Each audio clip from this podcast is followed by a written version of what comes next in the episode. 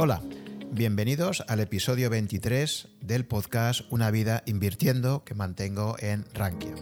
En este nuevo episodio tengo el placer de presentaros el coloquio que he mantenido con Jean-Philippe Tissot y Nacho Oliveras. ¿Qué tenemos los tres en común?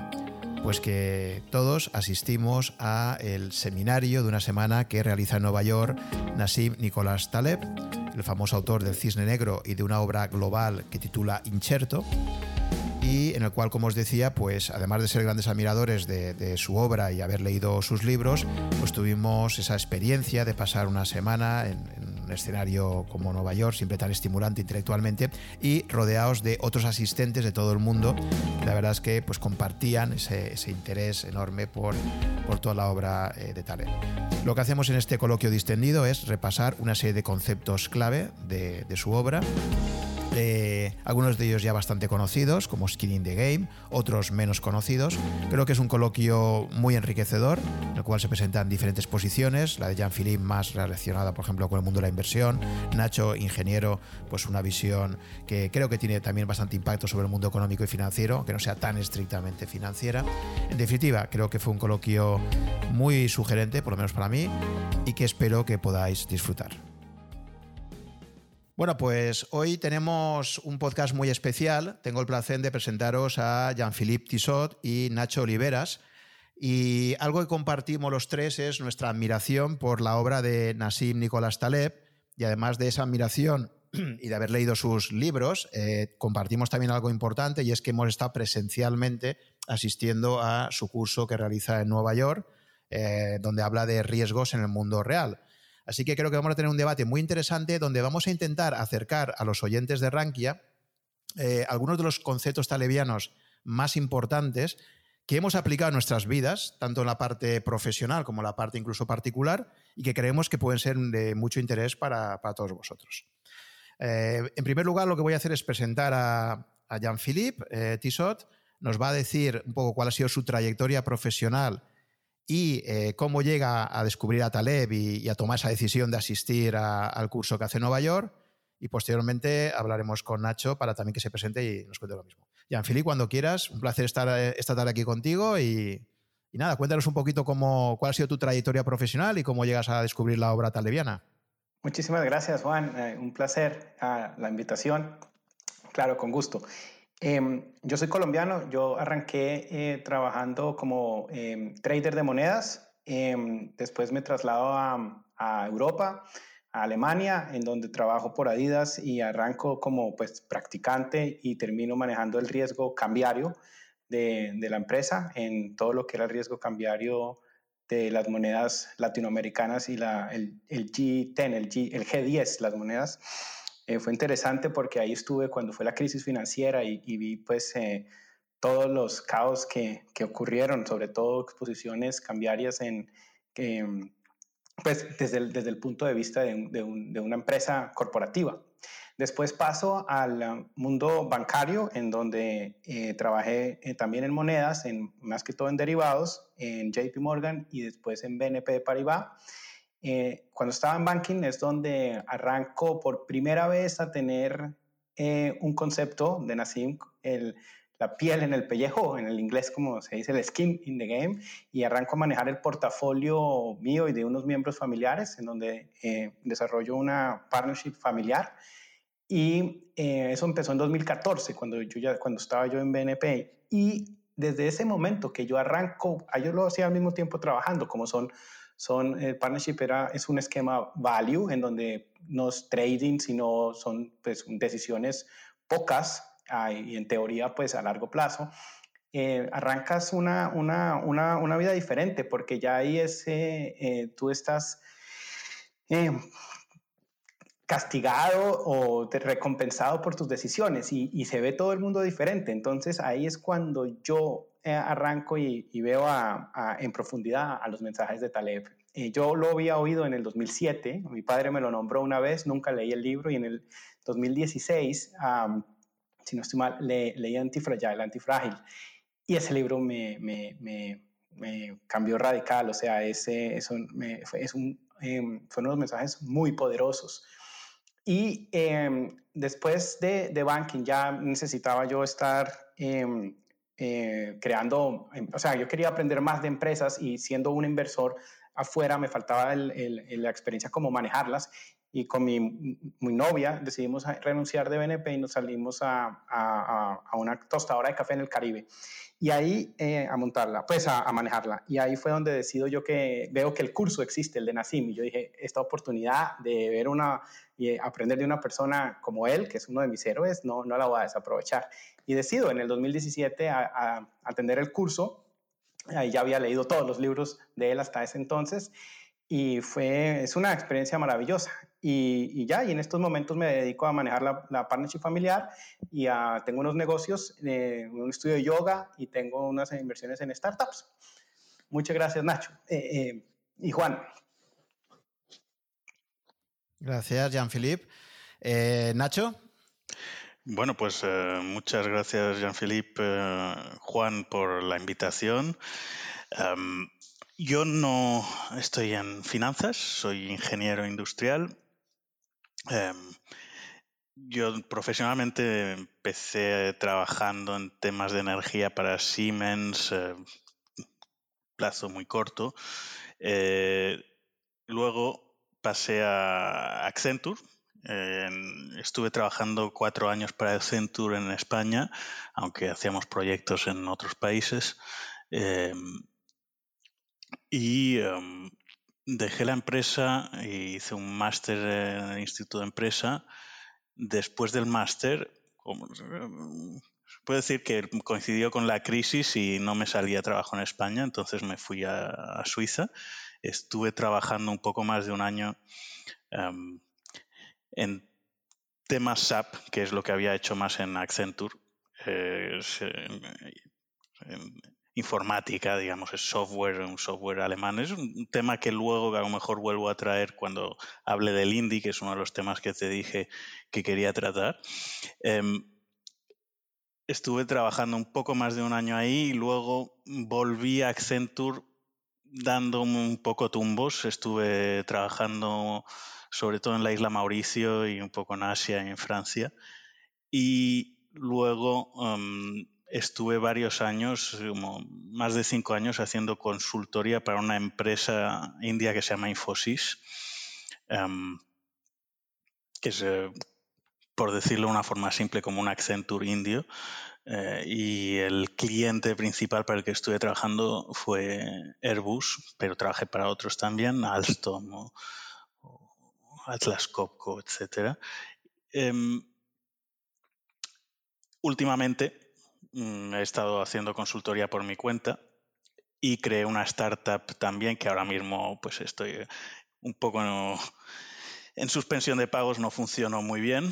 Em, y en paralelo tengo mi actividad profesional de consultoría. Ahora mismo estoy en Ginebra y trabajo, bueno, básicamente para un cliente eh, de relojería eh, que aquí es muy importante.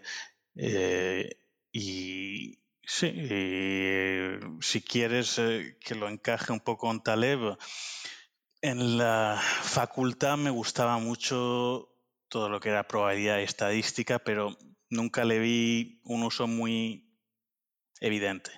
El, el más claro es para temas de calidad o mm, mediciones eh, de lo que te enseñan en la facultad. Eh, a mí me interesaba más la parte filosófica, si quieres. Y durante la crisis yo estaba leyendo muchos libros de economía, un poco para intentar ilustrarme sobre lo que estaba pasando y tener una opinión. Y em, pues leí cosas como Krugman, Stiglitz, cosas que a Taleb le parecen horripilantes, pero irónicamente es así como acabé llegando a Taleb. Acabé con Kahneman y en el pensar rápido, pensar despacio de Daniel Kahneman menciona a Taleb, que es amigo personal de Kahneman, aunque ahora están también en desacuerdo en muchos temas, como una de las personas más inteligentes con las que él se hubiera encontrado jamás. Entonces, pues hice una nota mental, yo tengo que leer a este tipo.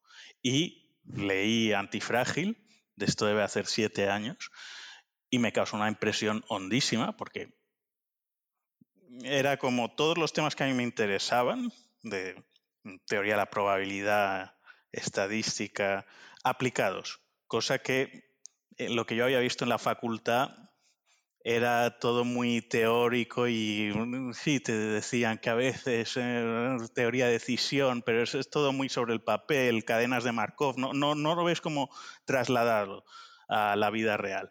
Y para mí Taleb es como trasladar muchos de los em, aprendizajes que uno puede llevar de, esas cosas a, la vida real y, es interesantísimo. Y luego él da este curso, está creando esta comunidad de personas interesadas por estos temas, complejidad, eh, bueno, lo que vamos a hablar a continuación.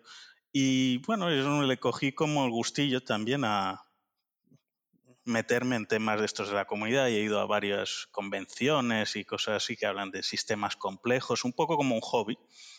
Y bueno, es un hobby que cultivo y me permite conocer gente como vosotros y, es fenomenal.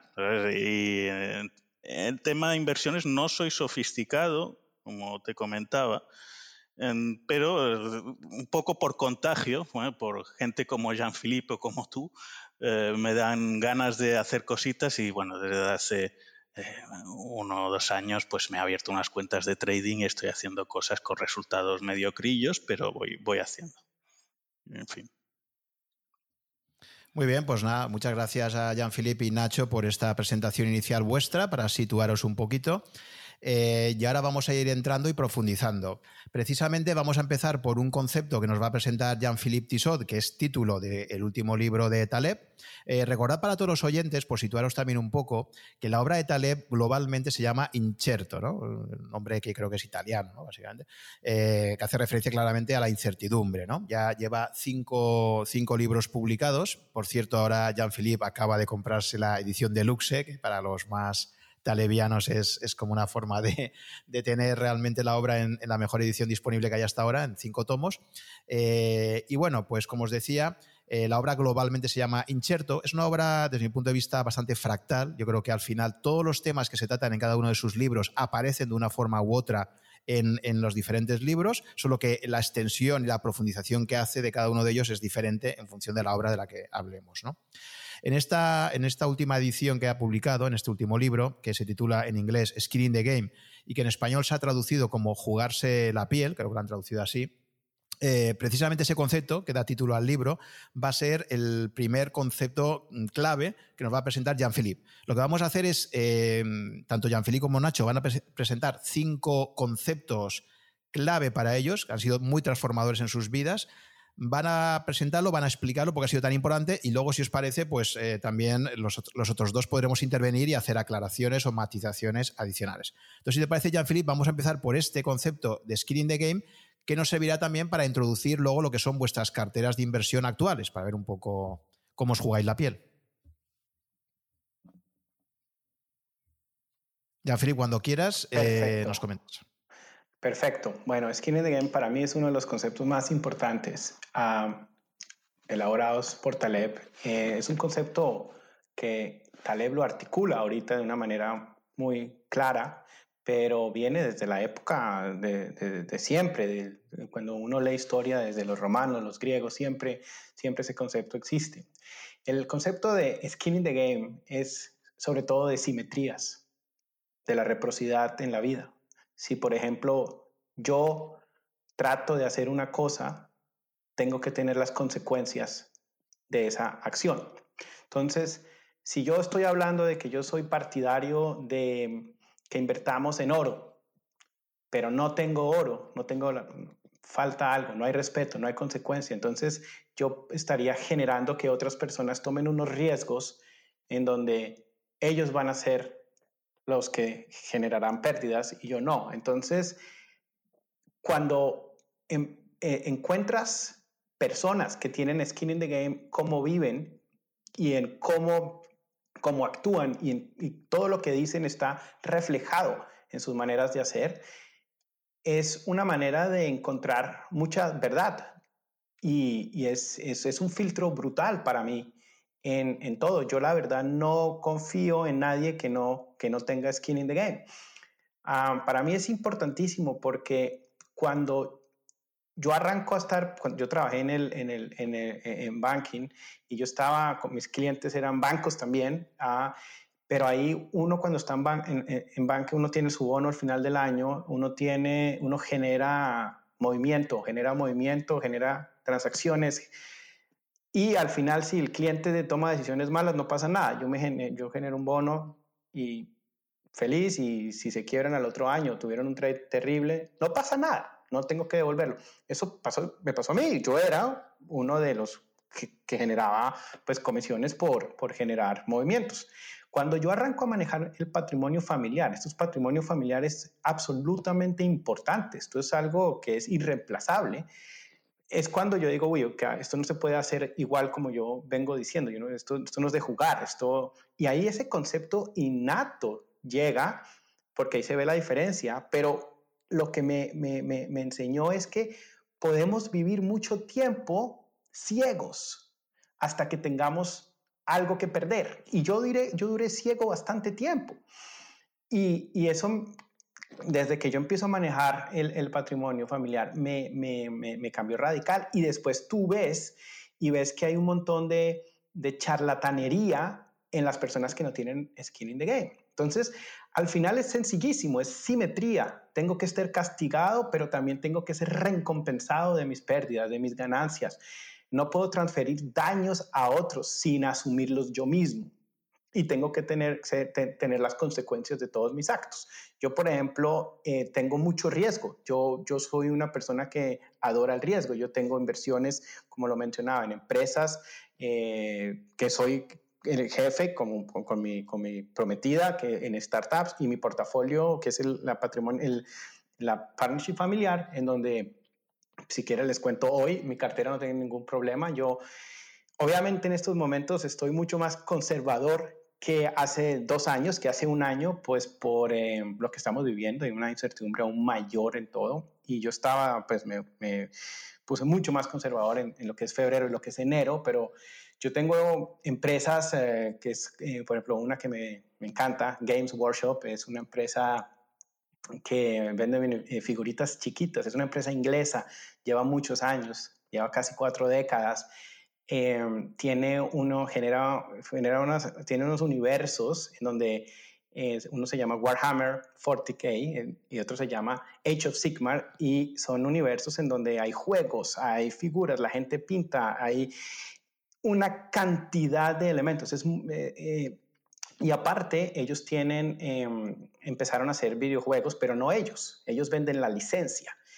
Y eh, este, este, este, esta empresa, este, esta es un hobby, eso genera una adicción y han crecido gigantesca y es una empresa que obviamente va a estar afectada, pero no voy a vender uh, por ninguna razón. Tengo empresas en, en Exor, que es la familia italiana, la, los que son dueños de Fiat, en donde ya Fiat es una, una, parte más chiquita. Tengo empresas como Texas Pacific Land Trust, que es una, un, un trust que tiene tierra en Estados Unidos, pero uh, tiene, eh, recibe regalías de todo el petróleo que sale y que, y que traspasa por la tierra. O sea, tiene una convexidad enorme. En eh, convexidad lo explicaremos con tiempo, o pongámoslo opcionalidad, en donde si hay más um, descubrimientos, las regalías aumentan, son regalías perpetuas.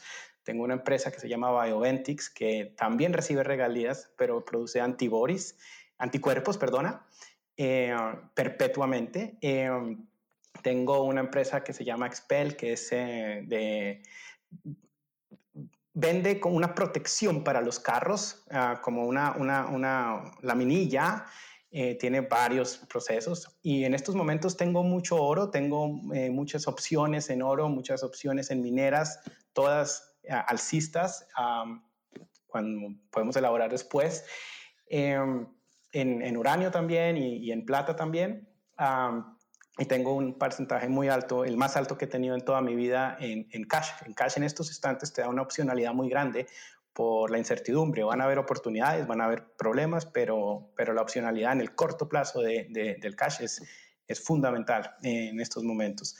Esa es básicamente mi, mi introducción a, al skin in the game, al concepto y, y a la, cómo tengo yo básicamente mi, mi skin in the game. Paso la palabra. Sí, yo quería aclarar aquí en el concepto de skin game. Gracias por presentarnos la cartera, porque básicamente lo que, efectivamente, como tú decías, Jean-Philippe, lo que el mensaje que viene a decir es nunca. De hecho, creo que Taleb lo suele decir, dice, no le preguntes a alguien su opinión sobre las finanzas o sobre cualquier tema, pregúntale en qué está invertido directamente, ¿de acuerdo? Precisamente para mostrar eh, a través de los hechos y no de las palabras lo que uno hace, ¿no? Creo que hay una confusión muy habitual en Skin the Game, que esto el propio Taleb se ha cabreado bastantes veces y lo ha, comentado en, Twitter, y es eh, que mucha gente lo interpreta de una forma superficial diciendo, vale, pues como esta persona eh, tiene skin in the game, tiene, está invirtiendo su dinero en aquello que dice, ya automáticamente va a tener éxito.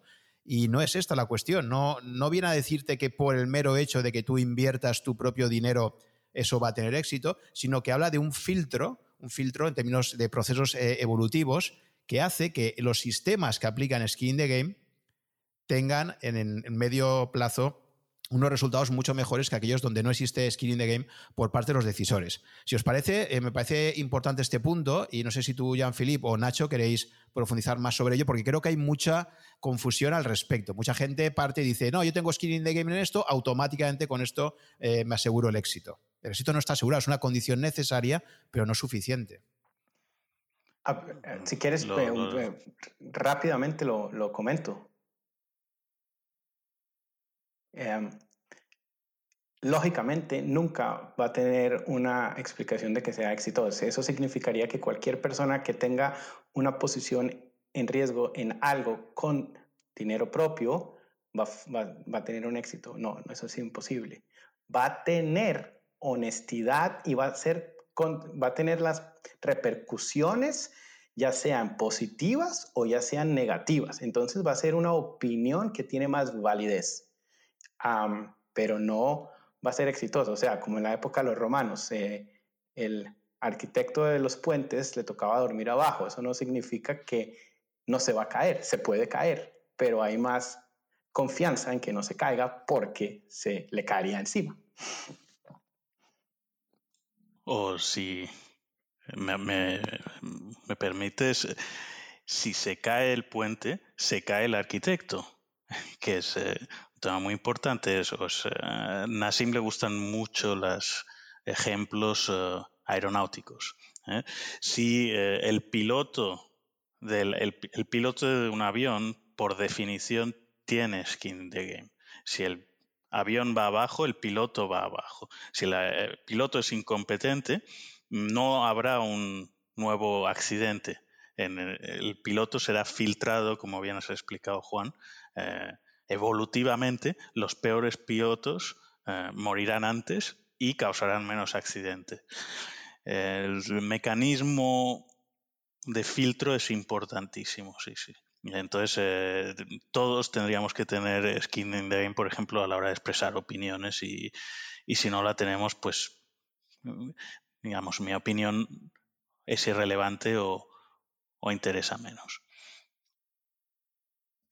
Efectivamente, y por eso ahora uno de los cambios más preocupantes de todo nuestro sistema socioeconómico es que hay estamentos completos como la clase política, eh, el mundo académico o el, mundo periodístico, que han sido precisamente los tres blancos principales de Taleb en su último libro, pues ahora ya digamos que se han enemistado con todo el mundo. Es muy graciosa la evolución de la crítica literaria. Eh, en su primer libro eh, tenía muchísimos parabienes y en este último, como ya ha repartido a diestro y siniestro y no ha dejado títere con cabeza, pues es verdad que ha sido muy cuestionado. De hecho, ni siquiera ha hecho la presentación de su último libro de forma oficial a la prensa.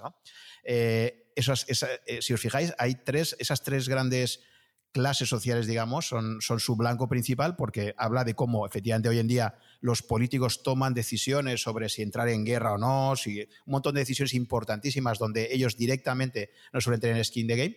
Recordad cuando comentaba lo de Thomas Friedman, un periodista del New York Times, recomendando entrar en la guerra de Irak y él decía, bueno, si Friedman tiene algún familiar directo suyo que vaya a la guerra, pues a lo mejor tiene skin de game, pero está recomendando eso cuando a él no le va a afectar en el plano personal para nada, pues no tiene nada que ver con aquellos generales romanos que iban efectivamente con sus, con sus tropas a, primera línea de batalla, ¿no? Entonces, clase política, mm, bajísimo skin in the game, eh, mundo académico también muy alejado en general de todo aquello que recomiendan, la famosa anécdota del profesor de finanzas que había hecho todo un modelo complejísimo de decisiones, le habían propuesto una cátedra en Harvard y le preguntan, eh, y hablando con un amigo, le dice, bueno, estoy planteándome ir a Harvard, no sé si quedarme en Princeton, ir a Harvard. Su colega le dice, eh, oye, ¿por qué no aplicas tu propio modelo de decisión para esto? Y él le contesta, no me fastidies que estamos hablando de cosas serias. ¿eh? Entonces ahí ves hasta qué punto el skin de game que tenía este señor con su modelo de decisión, que era fenomenal para publicar un artículo académico, pero que él mismo no aplicaba a decisiones tan básicas en su vida como decir a qué universidad iba a ir a trabajar. Y luego, pues el mundo periodístico, donde también, como os comentaba, el caso de Freeman es un caso muy claro ¿no? de, este tipo de articulistas que están siempre recomendando acciones y luego ellos, eh, en el plano personal, no, no padecen para nada las consecuencias de esas recomendaciones. Exacto. Sí, sí, creo que orientarlo hacia política puede distorsionar un poco el tema, pero ahora mismo lo estamos viendo con el virus. si eh, alguien como, por decir alguien, Fernando Simón, eh, recomienda usar máscaras o no, eh, parece que al final es irrelevante el hecho de que haya hecho una recomendación en un sentido o en el otro, con el hecho de que vaya a seguir ejerciendo esa función, cuando se supone que su puesto eh, directamente eh, relacionado con el hecho de que haga buenas recomendaciones. Y, bueno, eh, hay, todos los españoles sabemos que ha hecho recomendaciones de todo tipo contradictorias. Al final él mismo fue contaminado por coronavirus, pero eso no lo ha filtrado del sistema. Entonces es un poco un ejemplo fresco que, que me viene a la mente cuando, cuando hablas de estos temas, Juan. Sí, sí, pues eso digo que es, algo, eh, me parece que su último libro toca ese punto crucial y cada vez está entrando en temas más éticos. Y efectivamente, eh, pero bueno, yo creo que el mensaje básico eh, para todos nuestros oyentes parece bastante claro y es jugarse la piel y es básicamente no te fíes de nadie que cuando te recomiende algo no vaya a padecer las consecuencias o disfrutar las consecuencias de su recomendación. Por eso en materia financiera, pues lo que decía Jean-Philippe, ¿no? Eh, no preguntéis qué opinas de, sino pregunta directamente, dime tú en qué estás invertido, dime qué has decidido hacer con tu patrimonio y seguramente eso será mucho más honesto que empezar a opinar de qué cree que va a pasar con la economía o él dónde invertiría supuestamente, etcétera. Y en esa misma, en esa misma línea, Jean-Philippe ya nos ha comentado un poco cuál es su cartera. Bueno, hay que decir también que Jean-Philippe se define como un value investor. Lo digo porque es cierto que, Taleb en las recomendaciones que hace financieras habla mucho de estrategias eh, barbell, que esto lo traduciríamos como, pesas, ¿no? Eh, y no son precisamente algo que a priori podría parecer muy válido. Entonces sí que me gustaría, Jean-Philippe, que nos comentes eh, cómo puede ser que una persona pueda compatibilizar el ser un inversor en valor, como tú te defines, y aplicar también un poco pues, las ideas talebianas ¿no? en el mundo de la inversión. Por supuesto. para todos los, los, inversionistas, los inversores de valor, uh, esto que voy a decir posiblemente lo van a relacionar con, con Buffett, pero esto es absolutamente talebiano también, sino que muchos inversores de los grandes como Buffett, como Munger, ellos tienen empíricamente el concepto, los conceptos de Taleb. Ah, lo más importante para un inversor es que en cualquier momento, pase lo que pase, uno mm, llegue mañana y pueda sobrevivir y pueda llegar a trabajar. Que no haya un evento, una barrera absorbente en que lo saque. Entonces, ese concepto lo hace a uno ser mucho más responsable y más humilde en sus decisiones. ¿A qué me llevo? Si yo estoy apalancado, si tengo, si vendo opciones eh, eh, sin cubrir por ninguna manera, eh, yo estoy expuesto a volatilidad donde me pueda matar, una, una, llamada de margen, margin call. Entonces, eh, ese concepto taleviano de, es, es, es, clave, es clave. Y, y Buffett lo, lo, puede resumir en lo que él dice en el margin of safety en las compañías, el margin of safety en el portafolio también, ¿no? Entonces, eh, yo manejo, yo manejo un, un, barbell que no es obviamente como, como eh, eh, uno de los caracteres uh, de, de, Taleb en sus libros, que es eh, Nero Tulip, en donde él es 90% cero riesgo o, o, treasury o bonos del tesoro y 10% en, en activos muy especulativos. No, yo tengo un porcentaje que varía. En muchos momentos tengo un 15% en muy poquito riesgo y lo demás en, en empresas en donde creo que, que, que tienen una un valor mucho más alto de lo que el mercado lo da, o tengo también derivados que tienen, que tienen un, un, un, downside, un, tengo la pérdida limitada y la, utilidad ilimitada. Eh, entonces es una, es una combinación y al final de cuentas el portafolio de uno mismo es como una obra de arte, eso va reflejando todos sus modelos mentales y cómo la evolución de uno y de lo que aprende. Entonces, es, es fundamental. Para mí, eh, eh, el value y los mensajes televianos están completamente unidos. Eh, podemos, si tienes más preguntas en ese tema, lo puedo profundizar más, pero esa es como la, para entender la, el, el, mapa conceptual del, del portafolio. Yo valoro lo que es la sobrevivencia sobre todo. Yo no quiero tener el estrés de que mañana haya un evento improbable, chiquitico, pero me pueda matar. Que no, eso no, no, lo, no lo autorizo. Perfecto, pues, pues justo has introducido un, término eh, que va a dar paso para que Nacho, si os parece, eh, nos hable de un concepto que este es complejo técnicamente, ya lo anticipo, así como Skin in the Game eh, y alguno otro que veremos ahora, creo que están ya muy extendidos, de hecho en España por lo menos, en, el mundo de la inversión, lo del Skin in the Game, vamos, se ha se ha popularizado de una forma espectacular, igual como lo del cisne negro, ¿no? Quizás son dos de los términos talevianos que más populares se han hecho. En cambio, hay un concepto técnicamente complejo y que creo que aún está muy poco extendido y que conecta mucho con lo que tú acabas de comentar, Jean-Philippe, y que Nacho nos quería presentar, y es el concepto de ergodicidad. Ya digo, es un concepto matemáticamente, eh, puede tener una cierta complejidad, entonces vamos a ver si Nacho nos puede explicar en qué consiste esto de ergodicidad y cómo conecta con lo que tú hablabas de la supervivencia, el riesgo de ruina, etcétera. ¿Te parece, Nacho? ¿Nos, explicas un poco este concepto de ergodicidad y por qué te parece central? Es muy importante. Eh, está en el primer libro de Taleb, que es Existe la suerte, una desafortunada traducción de Fooled by Randomness. Em, vuelve en el último, Skin in the Game, con más fuerza y como concepto central, y lo desarrolla sobre todo hacia el final del libro. Eh, es un concepto físico. ¿eh? O sea, puede usarse para describir cómo eh, las pulsaciones de una onda, por ejemplo, de las olas del mar, funcionan o cómo las partículas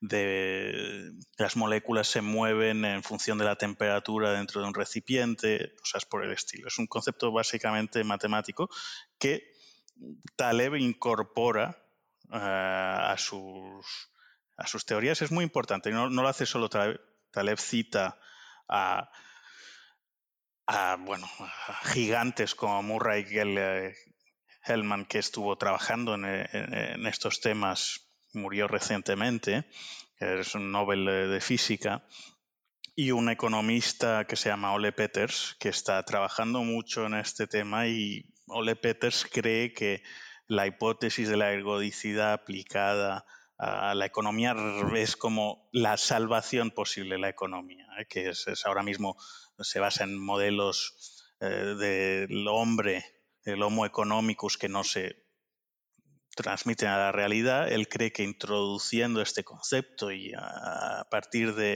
él construir una nueva serie de hipótesis, se puede salvar la economía. Yo soy más escéptico en ese sentido, en el que sea tan importante eh, o que realmente la economía pueda ser salvada por una sola idea, pero es una idea muy importante.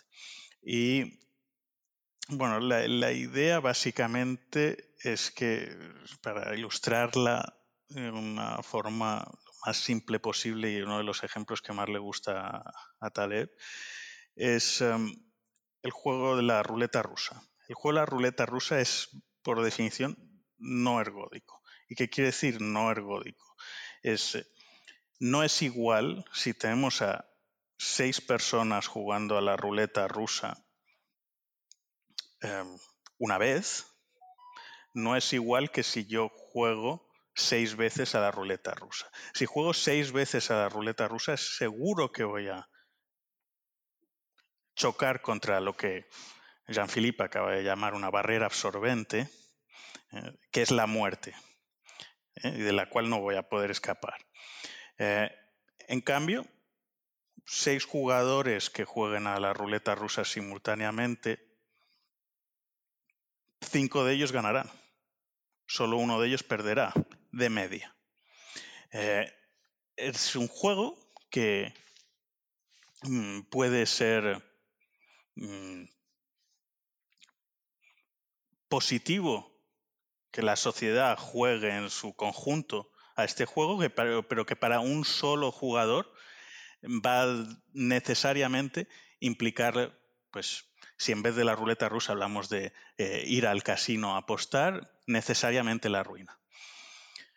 Em, entonces, esto encaja un poco con temas que vamos quizás a tratar después, que son barreras absorbentes que ya han salido, o mm, eh, otro tema que se puede decir, la dependencia del camino. A Taleb en el último Real World Risk le gusta definir la ergodicidad, que no es un concepto evidente. ¿eh? yo he estudiado termodinámica en la facultad y no recordaba antes de haber leído a Taleb. Puede que, entre en alguna parte del temario, pero no es un tema que le dé la centralidad eh, eh, cuando uno está estudiando física como cuando puedas, como el que le pueda dar Taleb, ni el sentido filosófico, evidentemente. Em, el, tema es importante y Taleb lo define también como Mm, la ergodicidad requiere ausencia de dependencia del camino. Es decir, em, en un juego no ergódico, como acabamos de definir, que es eh, la ruleta rusa, si mm, choco contra una barrera absorbente, hay una dependencia de camino, no puedo volver hacia atrás. Si el juego es ergódico, mm, siempre puedo deshacer eh, el camino andado. Entonces, puede que sea un poco confuso, eh, Juan, pero es un tema, es un tema importante y, creo que cualquiera que lea Taleb mm, con detenimiento lo podrá entender.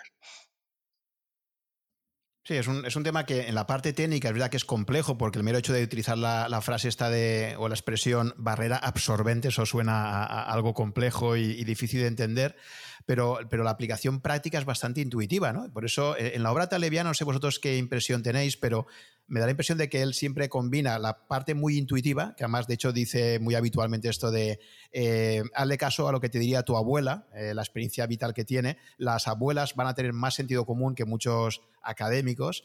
Eh, y entonces puede explicar la cosa de una forma muy sencilla, muy intuitiva, como lo que tú has introducido de, de jugar a la ruleta rusa, o de una forma muy técnica, que de hecho también la obra taleviana, él, él ante se define como un matemático, ¿no? Y él dice que toda la parte literaria, bueno, pues la ha tenido para llegar al gran público, pero él en, paralelo a esa obra literaria ha empezado a editar y ahora publicaría eh, eh, unos importantes tratados matemáticos eh, muy basados en, todo el estudio de probabilidades, ¿no? Y hay toda una parte técnica por ahí también fundamental. Entonces, este es un buen ejemplo de un concepto que viene de la física, como tú explicabas, pero para explicar conceptos que yo creo que todos los humanos los tenemos de una forma muy intuitiva, ¿no? Y es que si en esto eh, Charlie Munger, por ejemplo, el socio de Warren Buffett, que ha citado antes Jean-Philippe, eh, tiene una frase que también resume esto muy bien, ¿no? Charlie Munger siempre ha dicho, me gustaría saber o quiero saber dónde voy a morir para no viajar nunca ahí. Entonces, esto es algo también que, en Value Investing Warren Buffett ha aplicado mucho y su socio, como decía, y es eh, básicamente intentar evitar todos aquellos juegos que me supongan riesgo de ruina. Porque efectivamente el riesgo de ruina, una vez que tú te arruinas, es irreversible. La irreversibilidad, la flecha del tiempo, tú comentabas de alguna forma, Nacho, es, es algo que va a estar presente. Es decir, tú en un ejercicio hipotético puedes jugar a probabilidades, pero hay que valorar si esa probabilidad de que algo ocurra pueda tener efectos irremediables para ti. Otro ejemplo también que pone mucho Taleb es ¿cogerías un avión donde te dicen que el 99% de los aviones de esa flota eh, aterrizan sin problemas, pero sabes que hay ese 1% de posibilidades de que te puedas estrellar? Pues ese porcentaje de probabilidad es suficientemente significativo como para que te plantees seriamente asumir ese riesgo. Entonces, eso es lo que Taleb ha criticado mucho en el mundo académico, en la toma, en la gestión de riesgos, ha criticado muchísimo el que este tipo de consideraciones no se suelan tener presentes en los modelos financieros al, respecto. No sé si, Jean-Philippe, quieres, quieres eh, comentar algo en esa parte más financiera. Sí, señor. No, como para poner un, ejemplo claro eh, en la parte, cuando, cuando en la parte financiera, con, cuando nombramos una barrera absorbente, eh, estamos nombrando a la ruina, a un estado en donde ya no puedo volver a donde yo estaba antes. También puede ser en la parte biológica una extinción o la muerte. Entonces, eh, por ejemplo, es, es, muy importante porque eh, es muy presente y uno sí está pendiente de lo que pasa, sobre todo cuando hay periodos de volatilidad, muchos fondos se quiebran, eh, siempre hay muchas excusas. Por ejemplo, el, ejemplo en finanzas, si uno está con un apalancamiento del 3 eh, a 1, ¿cierto? En, en portafolio, de todo el portafolio, todo su capital, 3 a 1, entonces uno está expuesto a una volatilidad, o sea, a que el mercado no pueda caer más si uno está largo a un 33%. Ya en ese momento el valor se va al cero y ya toca uno no va a volver ahí a menos eh, trabajar por años o, conseguir el capital de otra manera. Y eso es lo que uno tiene que tener pendiente, no estar frágil a una situación en donde lo saque a uno del juego. Eh, es, un concepto fácil que se puede complicar en diferentes dominios. Eso es eh, sí, lo que quería añadir. Efectivamente, muy bien traído ese ejemplo. Eh, eh, efectivamente, el, exceso de endeudamiento suele ser una de las formas más habituales de, ruina que se suele producir cuando hay un cambio en las condiciones.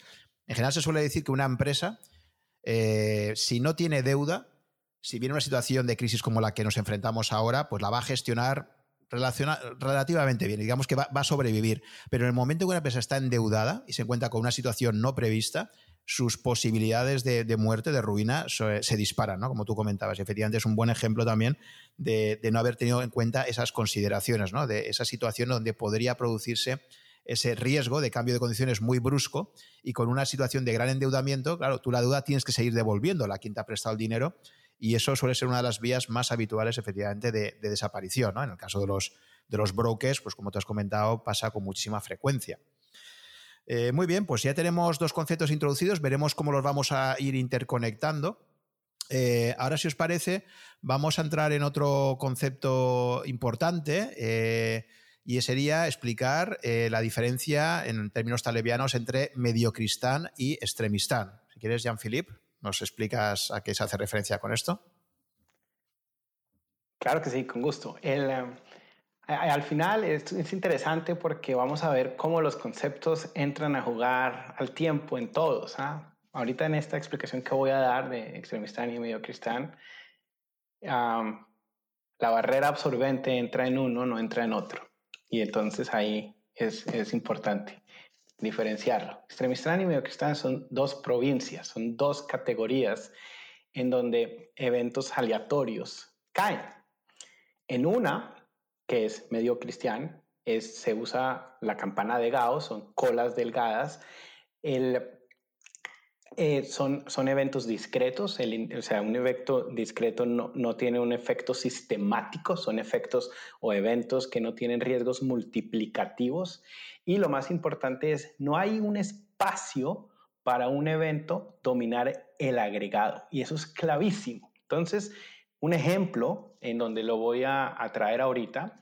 Si yo digo hoy vamos a analizar la estatura de colombianos y hago una muestra bastante amplia, significativa, en donde digo, perfecto, em, la, media es 1.70 eh, centímetros, eh, es la desviación estándar que para medio cristal se puede utilizar es 10 centímetros. Entonces, yo ahí ya empiezo a tener, yo puedo hacer una, yo puedo tener un entendimiento de las diferentes desviaciones y de lo probable que es encontrar una persona con cierta altura. Entonces, yo sé que entre 1.60 centímetros eh, metros y 1.80 con una desviación estándar voy a encontrar el 68% de las observaciones.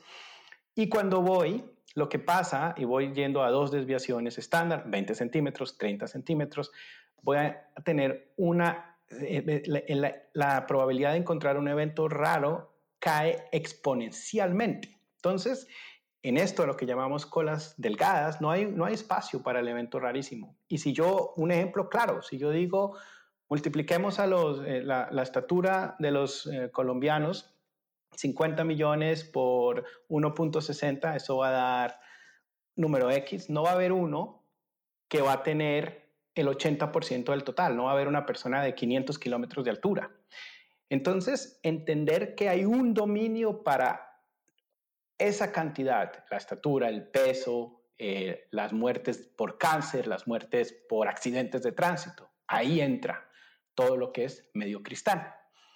Cuando ya llamamos a Extremistán, este es un lugar en donde el total agregado puede ser impactado por una sola observación. La riqueza, por ejemplo, entra a este dominio. E, eh, nosotros intuitivamente sabemos que, por ejemplo, en una ciudad, el 99% de la riqueza puede ser ah, generada por el 1% de la población. Eso es absolutamente extremista. Eso, si utilizamos esa probabilidad en medio cristal, eso daría como 50 billones la edad del universo.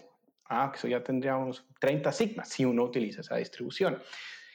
Entonces, saber qué eventos, qué riesgos van a cuál lo permite, le permite a uno saber qué posiciones tomar. Si yo sé que los mercados que están en extremistán son en extremistán, pues no voy a estar como un loco apalancándome porque de pronto la, apalancándome agresivamente, porque de pronto me sirve uno, dos, tres años y ahí vamos, como no es ergódico, entonces que me genera un hábito terrible y creo que soy muy inteligente y lo sigo haciendo hasta que llega el momento en donde no funcionó, un evento raro, ¡pum!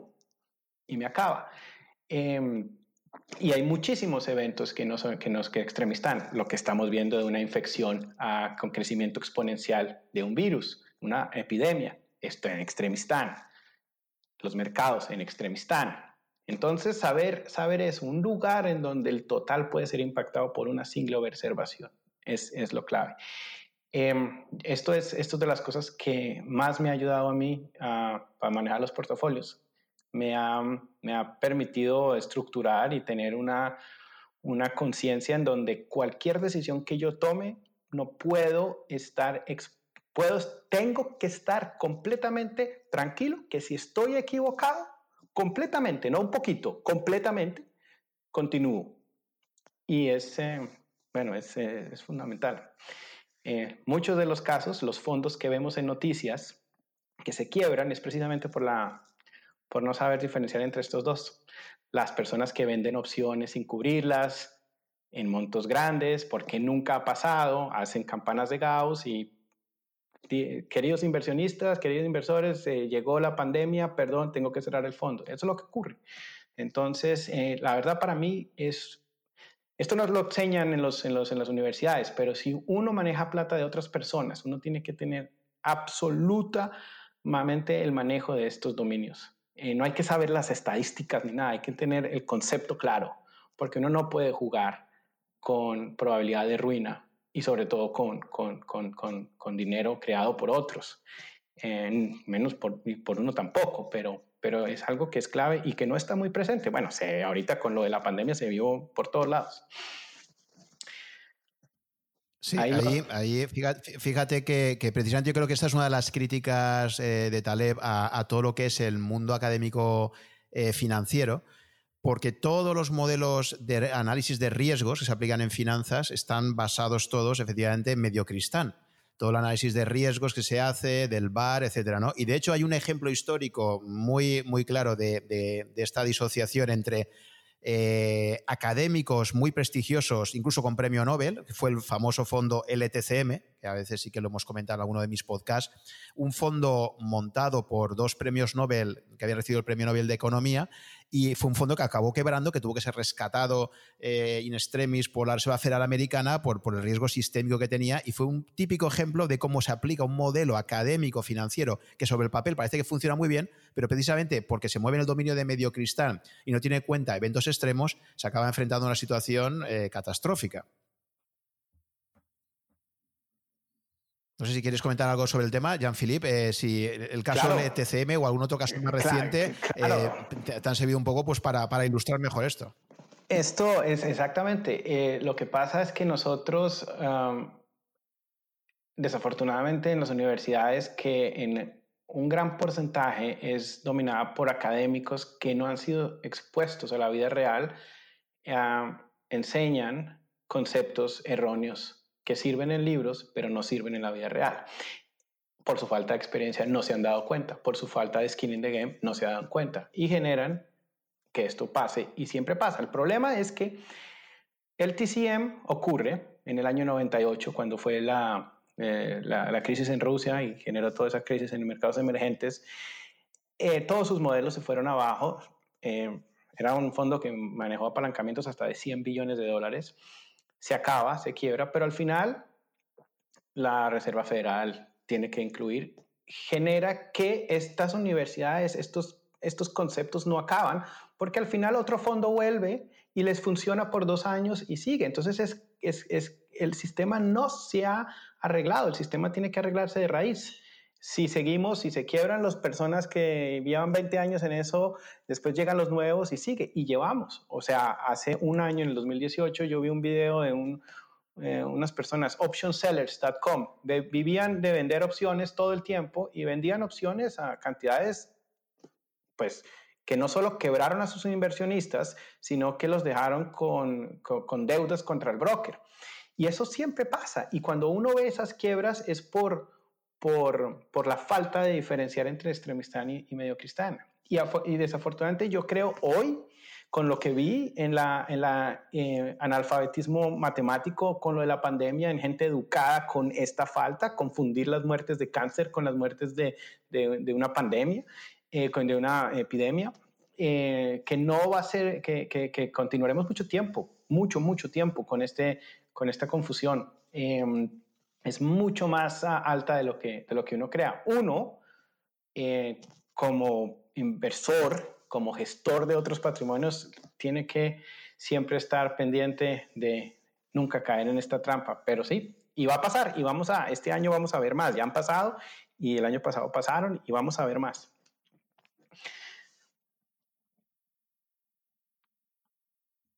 Nacho, sobre este concepto de medio cristán y extremistán, ¿quieres comentar algo también, quizás más aplicado a otros dominios? O? Em, si quieres, puedo introducir un poco leyes de potencia y fractales que eh, están muy ligados eh, y que es un tema que te dije que podía tratar. ¿Te parece bien? Sí, sí, perfecto. Todo lo que esté conectado eh, para profundizar en este, en este concepto. Bueno, em, lo ha explicado fenomenal Jean-Philippe y tú es, es, trágico porque creo que los que hemos leído a Taleb o pasado una semana en su seminario lo entendemos, lo explica muy bien, es parte del genio de Taleb. Eh, con figuras sencillas hacer que cualquiera prácticamente entienda esto mucho mejor que nosotros, aunque hagamos un esfuerzo encomiable. Em, yo he ido bastante a fondo en temas de probabilidad, tanto como pueda ir uno prácticamente sin hacer un doctorado. Y tendrás a gente que, son estadísticos profesionales que no entienden esta diferencia y que, y que ahora mismo tenemos esta eh, pandemia y te, harán la comparación de cosas como que pueden ser muy trágicas, pero que son... Mm, no son colas gordas como número de mujeres asesinadas con respecto a números de víctimas de COVID. Son, son realidades completamente diferentes. O sea, em, Jean-Philippe ha mencionado muertes por, em, ataques de corazón, no, son contagiosas. No, no, puedes comparar algo que pertenece a medio cristán con algo con el que pertenece a extremistán. No tiene sentido. Porque en extremistán una observación, como ha explicado Jean-Philippe, te puede alterar completamente tus conclusiones. Mientras que eh, sí, no es eh, la observación de la que estoy hablando, sino las otras, puedes deshacerte de la mitad del resto de observaciones y mm, que no altere las propiedades em, estadísticas de tu muestra, lo cual es, es muy difícil de entender eh, para algunas personas.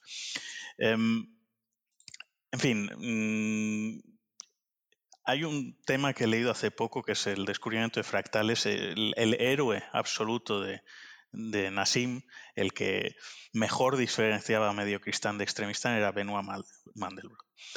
Em, Benoit Mandelbrot, que es relativamente famoso eh, como el que ha hecho toda la teoría matemática alrededor del concepto de fractal, que es un concepto precioso, es, casi bello estéticamente.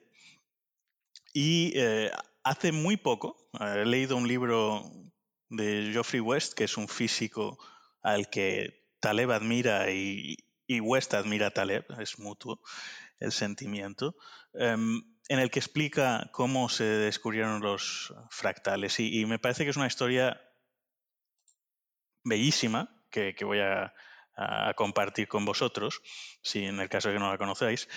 Em, los fractales, el primer paper que, habla de algo parecido a los fractales, lo escribe un tal Lewis Richardson, que era un cuáquero eh, inglés que mm, era objetor de conciencia y fue apartado de la investigación y la universidad por el hecho de no haber querido combatir durante la Segunda Guerra Mundial y se hizo investigador autodidacta y tenía una teoría de que las guerras mm, podían ser proporcionales a la longitud de las fronteras entre los países. Y para verificar su teoría, se dedicó a recoger datos históricos y datos de longitud entre las fronteras. Y lo que es curioso es que cuando intentaba recoger datos sobre eh, la longitud entre la, de la frontera entre España y Portugal, que fue el primer caso en el que descubrió estas discrepancias, tenía valores que iban desde los 950 kilómetros a los 1250 kilómetros.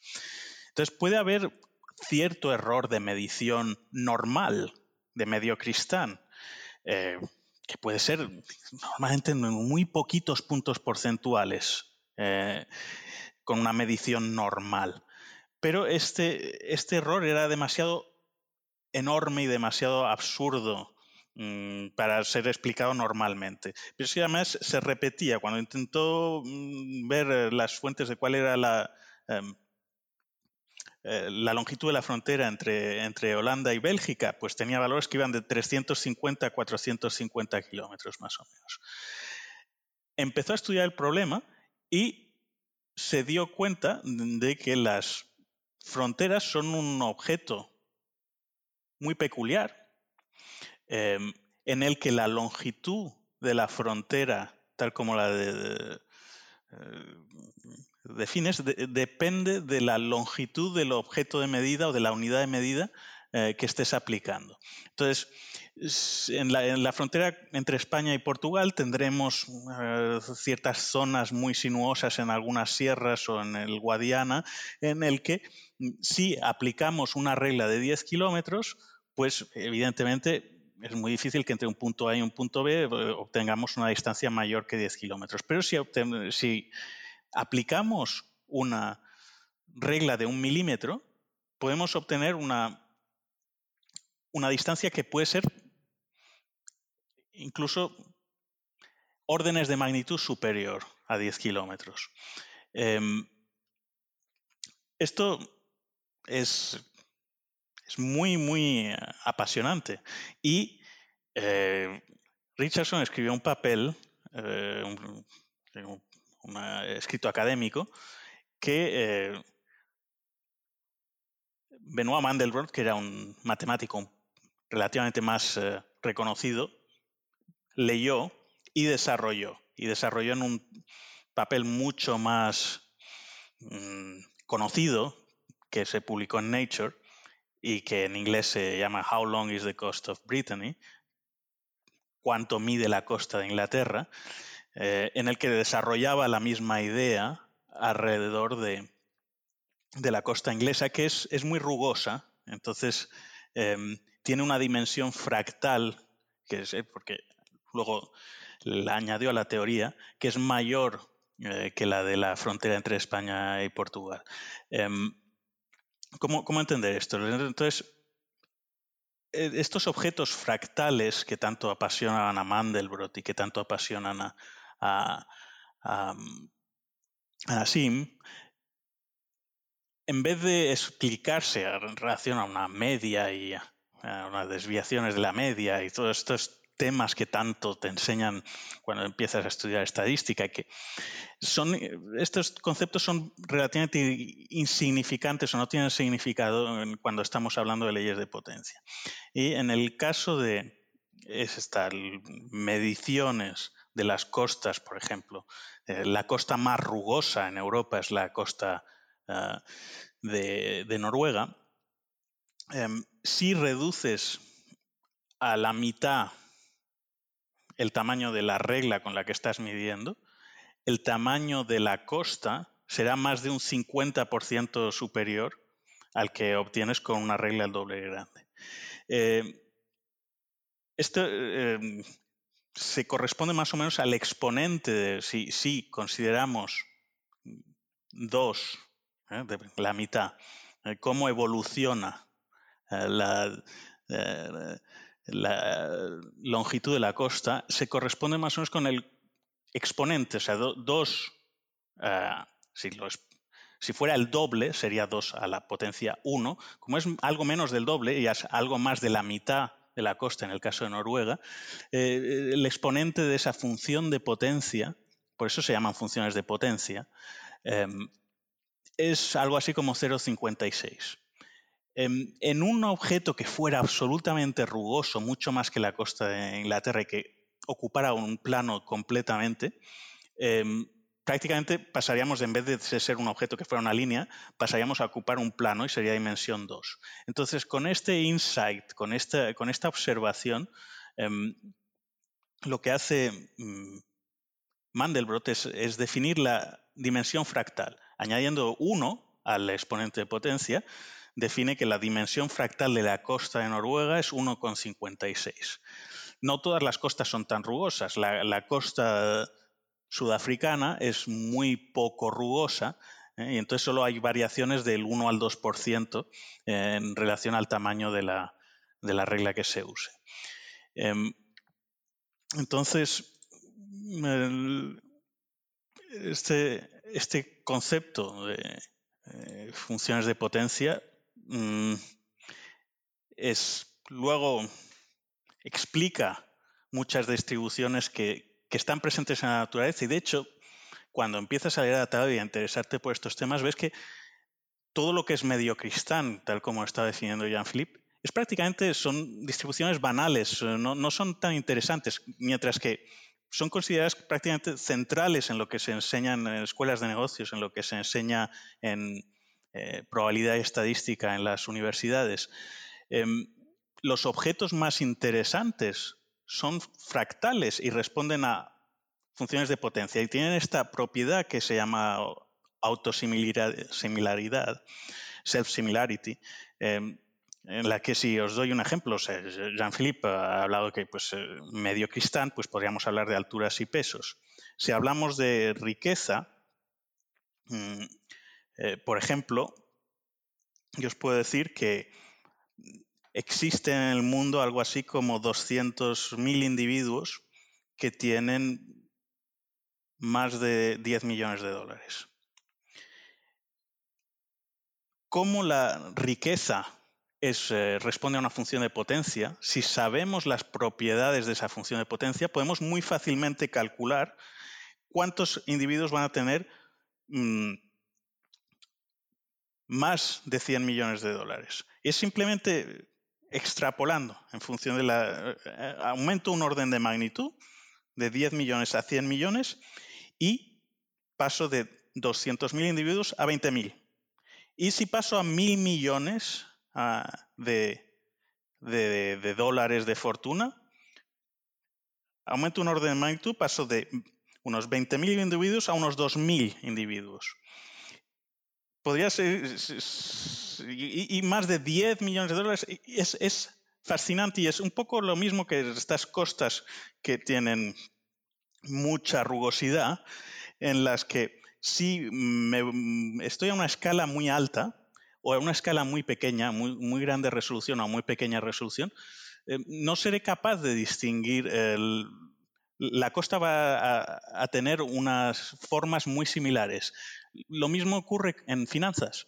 Eh, si miro la evolución de un gráfico del valor de una empresa en, relación a un año o en relación a un día, puede describir una curva muy similar. Necesito la escala para saber de lo que estoy hablando. Em, entonces, yo digo que encaja un poco con la teoría del cisne negro, que es la más popular de Taleb. Los, los eh, eventos, los elementos que, eh, responden a extremistán o a estas funciones de potencia son mucho más interesantes y tienen unas propiedades que son muy distintas de los que están en extremista, en medio cristal.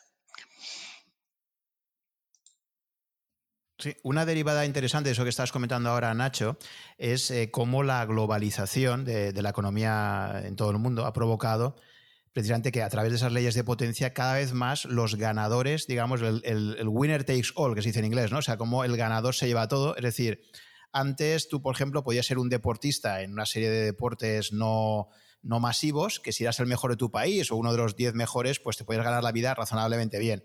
Hoy en día eh, la distribución se ha hecho mucho más extrema. O eres uno de los mejores del mundo o, probablemente no podrás vivir de, practicar ese deporte, por ejemplo. ¿no? Y en general en todo el mundo empresarial exactamente lo mismo. O sea que eh, esas leyes de potencia están provocando en una economía cada vez más interconectada que efectivamente las distribuciones del éxito se, hagan muchísimo más extremas, ¿no? Y, de ahí eso, por ejemplo, justifica toda la industria de capital riesgo que hay detrás de, las grandes apuestas. Tú apuestas por el próximo Facebook, el próximo Google, porque sabes que, cuando salgan la ganancia que puedes obtener es brutal, el upside que decíamos, eh, y eso obedece precisamente a esta globalización. No sé si, si veis también un poco de conexión eh, con temas de globalización o otras cuestiones que en el ámbito económico son importantes, ¿no? conectándolo con lo que, con lo que ahora estabas diciendo. Jean-Philippe, por ejemplo. Claro, o sea, eh, la parte, el, descubrimiento de Mandelbrot de la parte fractal es, es, algo, es algo extremadamente importante. Cuando yo leí sobre él, era, es para que traiga un poquito el tema anterior, porque Mandelbrot nunca, a él no le pararon bolas, a él nunca, él nunca le prestaron atención. Él sale a resurgir en finanzas es después de las grandes las crisis de los 80, en donde ya después toda la, la, la prensa, la atención llegó y se creó toda esta, esta, pues este conocimiento que tenemos hoy de los fractales, pero por muchísimos años nadie, nadie le prestó atención. ¿Qué es lo que pasa con grandes pensadores? Pero la razón era porque la academia ya estaba estipulada. Y, y Van de Broek, por ejemplo, fue Em, el, tutor de tesis de fama y que pues es uno de los eh, proponentes de, la eh, teoría deficiente de los mercados y bueno, eh, no, pues de los proponentes no, que es Markovitz, pero de, los más famosos planteadores también y Manebro estaba pues siempre, siempre en desacuerdo con, con todos esos temas. Eh, lo fractal es, es clave en, que antes, ah, para traer un poquito, es, es, que se ve en todo, se ve en la naturaleza, en nuestro cuerpo, eh, en las plantas.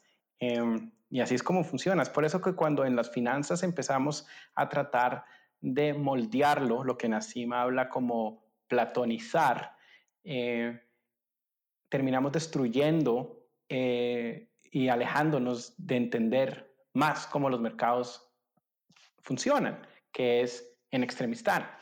Entonces, entre más bonita la teoría, más la metemos, más ah, nos alejamos y crean, pues, lógicamente mayores riesgos. Entonces, es muy importante, muy importante entender entender el concepto fractal, que al final de cuentas lo que hace a uno es eh, darle la habilidad de diferenciar entre medio cristán y, y extremistán.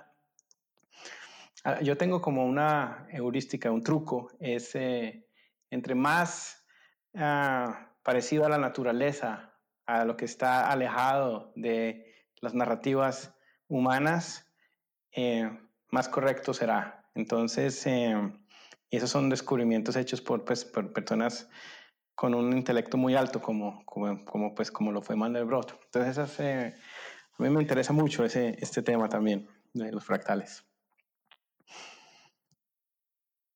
Sí, lo que es que técnicamente es cierto que yo, tengo ahí también el, libro este de Mandelbrot que habla de los mercados eh, y tal, pero es cierto que son lecturas que, exigen, exigen atención técnica, es decir, que no, no, son, no son demasiado sencillas. ¿no?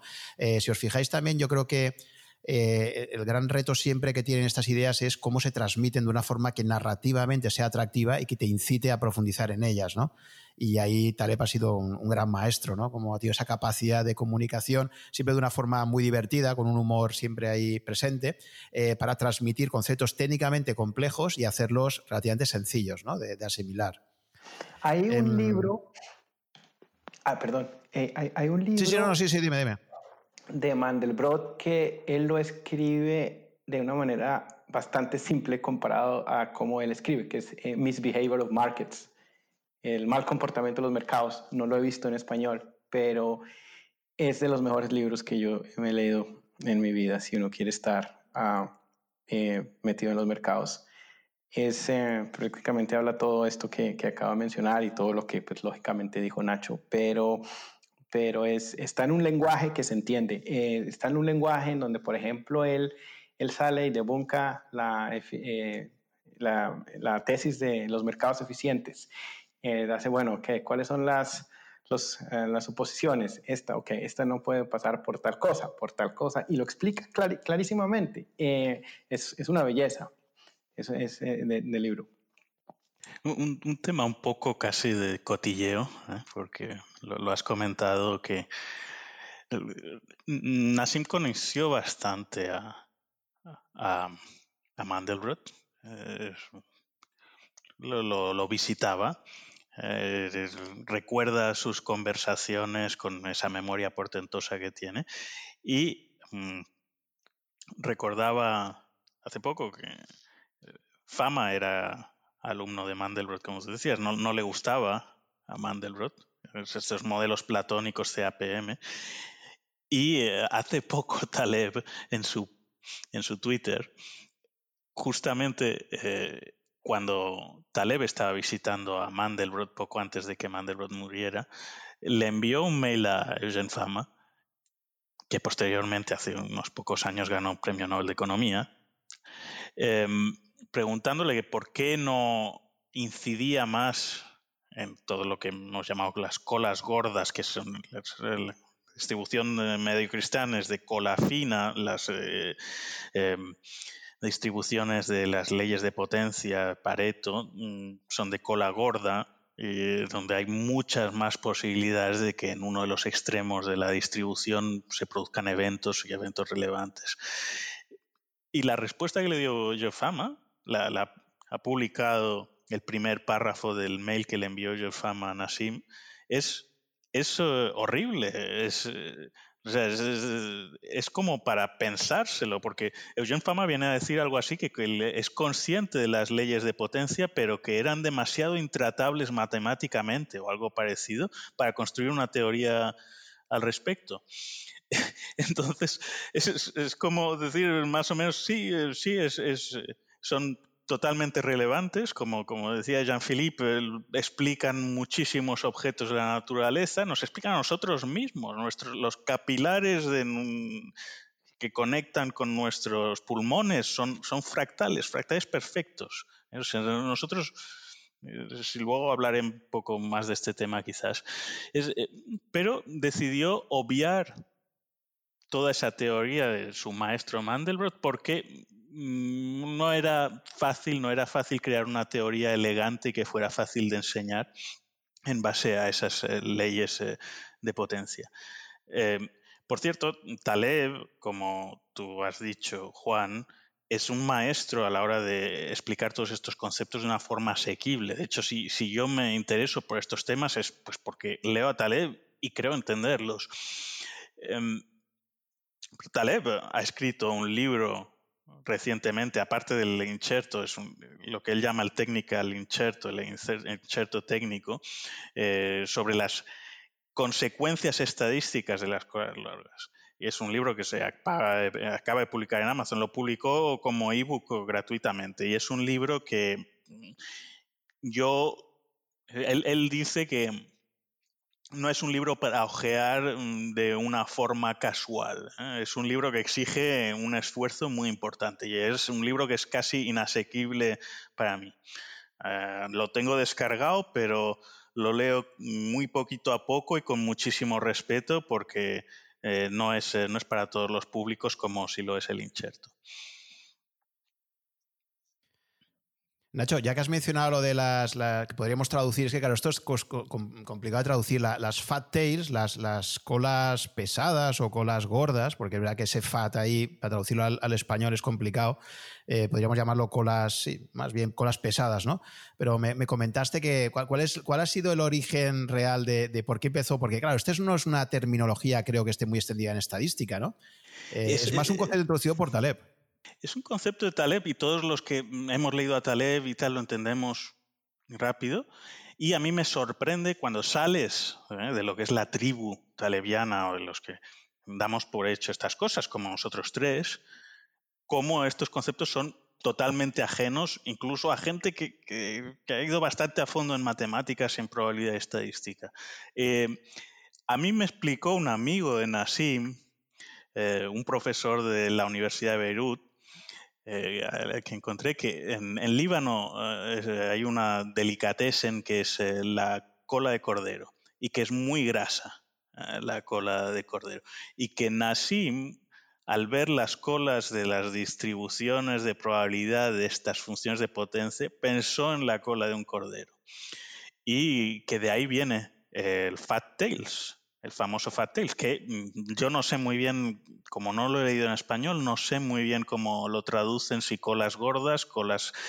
Yo he oído la expresión bastante colas largas, que, la popularizó un, tal Anderson, que era el editor de la revista Wire, em, y que es un concepto que se parece mucho al de Fat Tails, aunque mm, creo que, que cola larga no es quizás tan buena traducción como cola pesada o cola, o cola grasa o cola gorda. No, no, sé, no sé cómo lo han traducido al español, la verdad. Y creo que es, sería bueno que intentáramos hacer un esfuerzo eh, nosotros y otros eh, eh, admiradores de Nassim para intentar trasladar estos conceptos. El cisne negro ya se ha popularizado, se usa mal a menudo.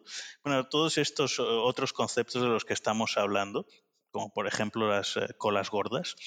Eh, y, pues, a, mí me gusta mucho lo que estás haciendo, Juan, y me gustaría que estas ideas se popularizaran, porque creo que realmente nos hacen más inteligentes y si el público las entendiera o las personas en puestos de decisión actuaran en base a estos principios, nos, nos irían las cosas bastante mejor. Es algo que creo firmemente. Mm. Sí, una, precisión. Eh, el concepto de Anderson, que, en español sí que se traduce, pero como cola larga, long tail, ¿vale? Eh, yo creo que es que no, es, bastante diferente al concepto de, cola pesada o cola gorda de, Taleb, ¿no? Eh, Anderson básicamente hace referencia, y esto lo explota muy bien Amazon comercialmente, a que en, en muchas categorías, por ejemplo, piensa en la categoría libros, ¿no? Eh, también sigue una distribución de potencia, donde eso lo, creo que también lo comenta muchas veces Taleb en el libro. Hay, una escritora que escribe Harry Potter y, consigue eh, probablemente llevarse pues, pues una, parte extraordinaria de todo el beneficio editorial. Y luego hay miles de, autores que publican libros que apenas tienen éxito, se venden muy pocos ejemplares. ¿no? El concepto este de cola larga por parte de Anderson, que introdujo en su día, precisamente hacía esa, hacía esa referencia al reto comercial que tenían las librerías de tener que vender muchísimos títulos que tenían muy poca, muy poca cantidad de, compras potenciales. Eso hay que almacenarlo, hay que distribuirlo y generaba problemas. Amazon, por ejemplo, o todos los, todos los e-commerce bien desarrollados precisamente han tenido esa capacidad de decir yo puedo tener un catálogo eh, tremendo, enorme, ¿Y cómo voy a gestionar esa larga cola de títulos que se venden poco? Bueno, pues eh, cuando alguien me lo pida, yo eso voy a encargar a quien lo tiene y me encargaré de, distribuirlo. Y han permitido democratizar, digamos, de alguna forma, el, poder acceder a esas obras que antes las, tiendas, cuando ibas a una librería, pues o lo encargabas y tardaban lo que tardaban, o era muy difícil que lo tuvieran disponible. ¿no? Y, creo que hace más referencia a esto, ¿no? a que hay una distribución donde al final de la cola, efectivamente, hay muchísimos eventos, pero eh, muy pequeños. ¿no?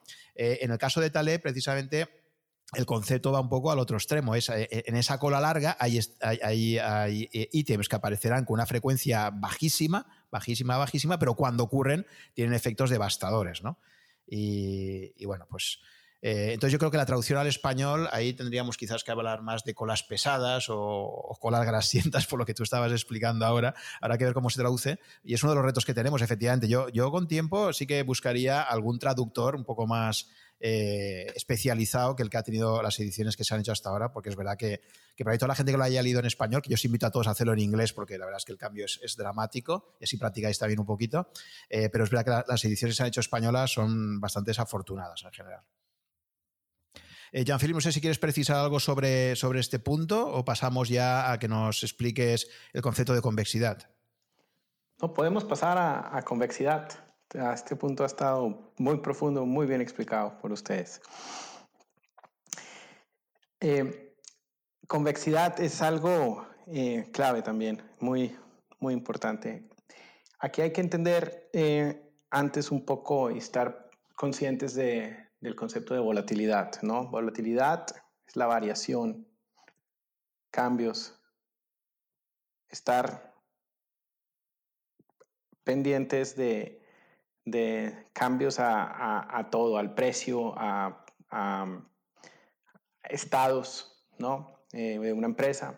Entonces, lo que es convexidad, convexidad tiene su opuesto que es concavidad, ¿no? Entonces, la explicación técnica es por una unidad de variación, uno tiene más upside, más beneficio que perjuicio, que downside, ¿no? Eso es convexo y el opuesto es concavo. ¿Ok? Entonces, ¿cómo, cómo esto se aplica? Es, eh, o sea, si hay algún cambio en algún estado, me tiene que beneficiar más de lo que me tiene que perjudicar. Eso es sencillamente todo.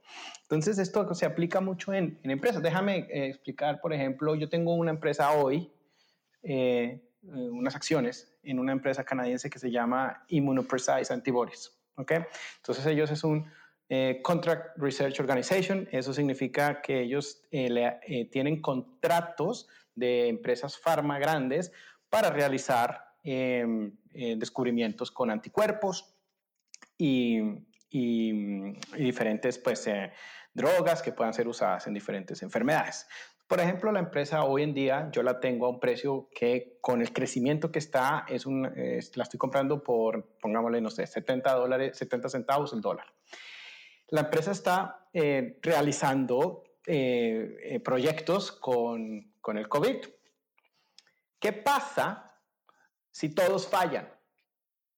Todos. No pasa nada. Yo no, no tiene ningún valor. No tiene valor. Pero ¿qué pasa si uno funciona? La empresa puede costar, no sé, 10, 15 veces más de lo que cuesta hoy, o mucho más, o 30. Entonces es, es muy, muy, muy, muy, muy, muy eh, convexa. Mi empresa, por ejemplo, en lo que era eh, Texas Pacific Land Trust, tiene muchísima convexidad porque es no solo lo que se conoce de los, de los pozos petroleros que existen hoy, pero los que van a existir después. También estás convexa a la tecnología. Eh, Texas Pacific Land Trust hace, no sé, 50 años no había petróleo porque nadie sabía que había, después lo descubren, o sea, la opcionalidad, ese valor salió de la nada, no existía, convexo. Eh, después salió que se acabó el petróleo, después llegó el fracking y entonces una nueva tecnología genera que ahora hay mucho más y ahora es uno de los mejores lugares en, en, en, en Estados Unidos, en el, en el Permian. Ah, entonces son exposiciones a a la volatilidad de un estado. Y eso es, es, muy clave. Yo, todas mis empresas tienen que tener un nivel de convexidad y si no lo tienen, eh, no me atraen mucho, pero tendré una empresa que, pero no será de las de, mis eh, preferidas o, o, algo. Una, el opuesto en, un, en una empresa que sea concava, por ejemplo, ¿no? Es un, como una empresa bancaria. Una empresa bancaria, eh, un banco, ¿no? O sea, eh, ¿qué, ¿qué, es el mejor, lo que mejor puede pasar para un banco? Que, o sea, yo, banco, recibo depósitos, esos son mis pasivos, y hago préstamos, esos son mis activos. Entonces, pago un interés, recibo otro interés y tengo esa ganancia. Entonces, lo mejor que pueda pasar es que todos mis, mis deudores me paguen y ya. Entonces, yo tengo esa ganancia. No voy a tener un, un, un evento inesperado que va a ser extremadamente positivo. No, lo mejor ya está. Pero, ¿qué pasa si hay una pandemia o una crisis y el 20% de mis clientes no me pagan? Pues me quebré, porque pues obviamente uno tiene un apalancamiento en un banco de 15 a 12 veces. Eso es concavo. Entonces, mantener esos conceptos en donde digo, ah, acá esta empresa me vale, no sé, 50 centavos y creo que vale un dólar, pero aparte tiene convexidad, es fenomenal. Mi otra empresa de, anticuerpos, Bioventix, que la tengo hace muchos años, es una, es, es una, es, un, es una eh, produce un flujo de caja gigantesco y uno de los márgenes más grandes que hay, empresa chiquita, pero tiene dos participaciones en unas empresas noruegas que están desarrollando eh, investigando curas con el Alzheimer. Valen 100 mil dólares, 100 mil libras en el balance. Eh, eso.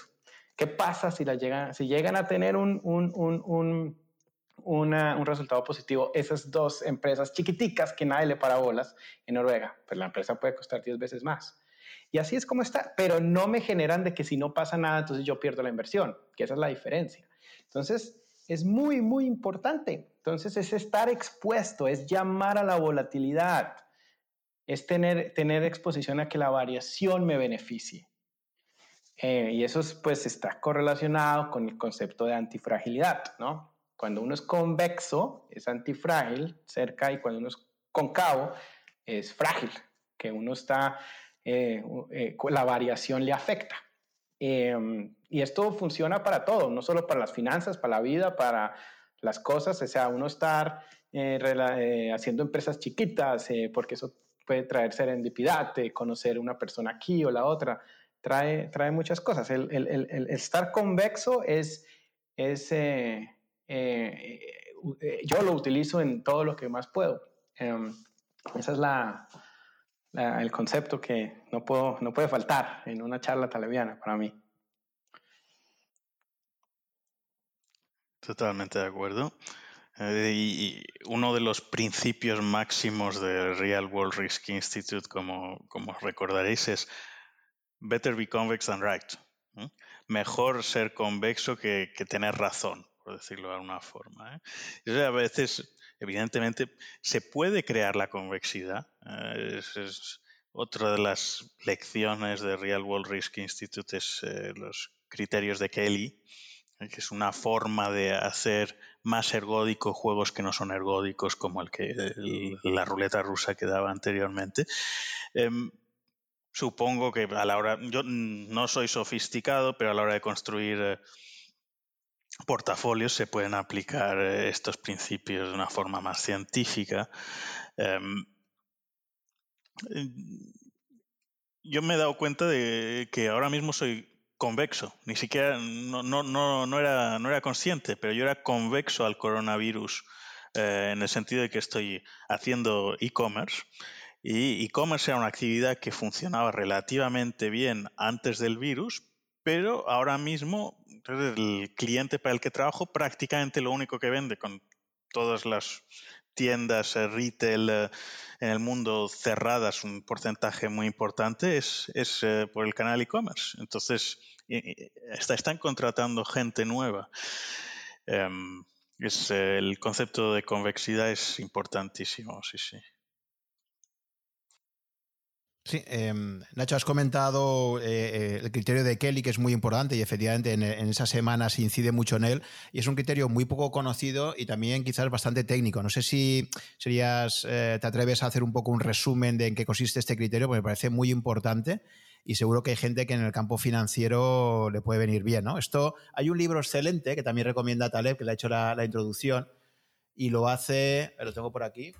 Eh, Sí, a Man for All Markets es, es el, este Edward Thorpe, Thorpe que bueno, pues fue un caso famoso porque en varios casinos le acabaron prohibiendo la entrada. Es un famoso matemático americano eh, que Taleb tiene muchísima estima y considera que este criterio de Kelly debería ser Kelly Thorpe. ¿no? no sé si nos puedes explicar un poquito en qué consiste a grandes eh, rasgos este, este criterio a la hora de, apostar o de, asumir riesgos.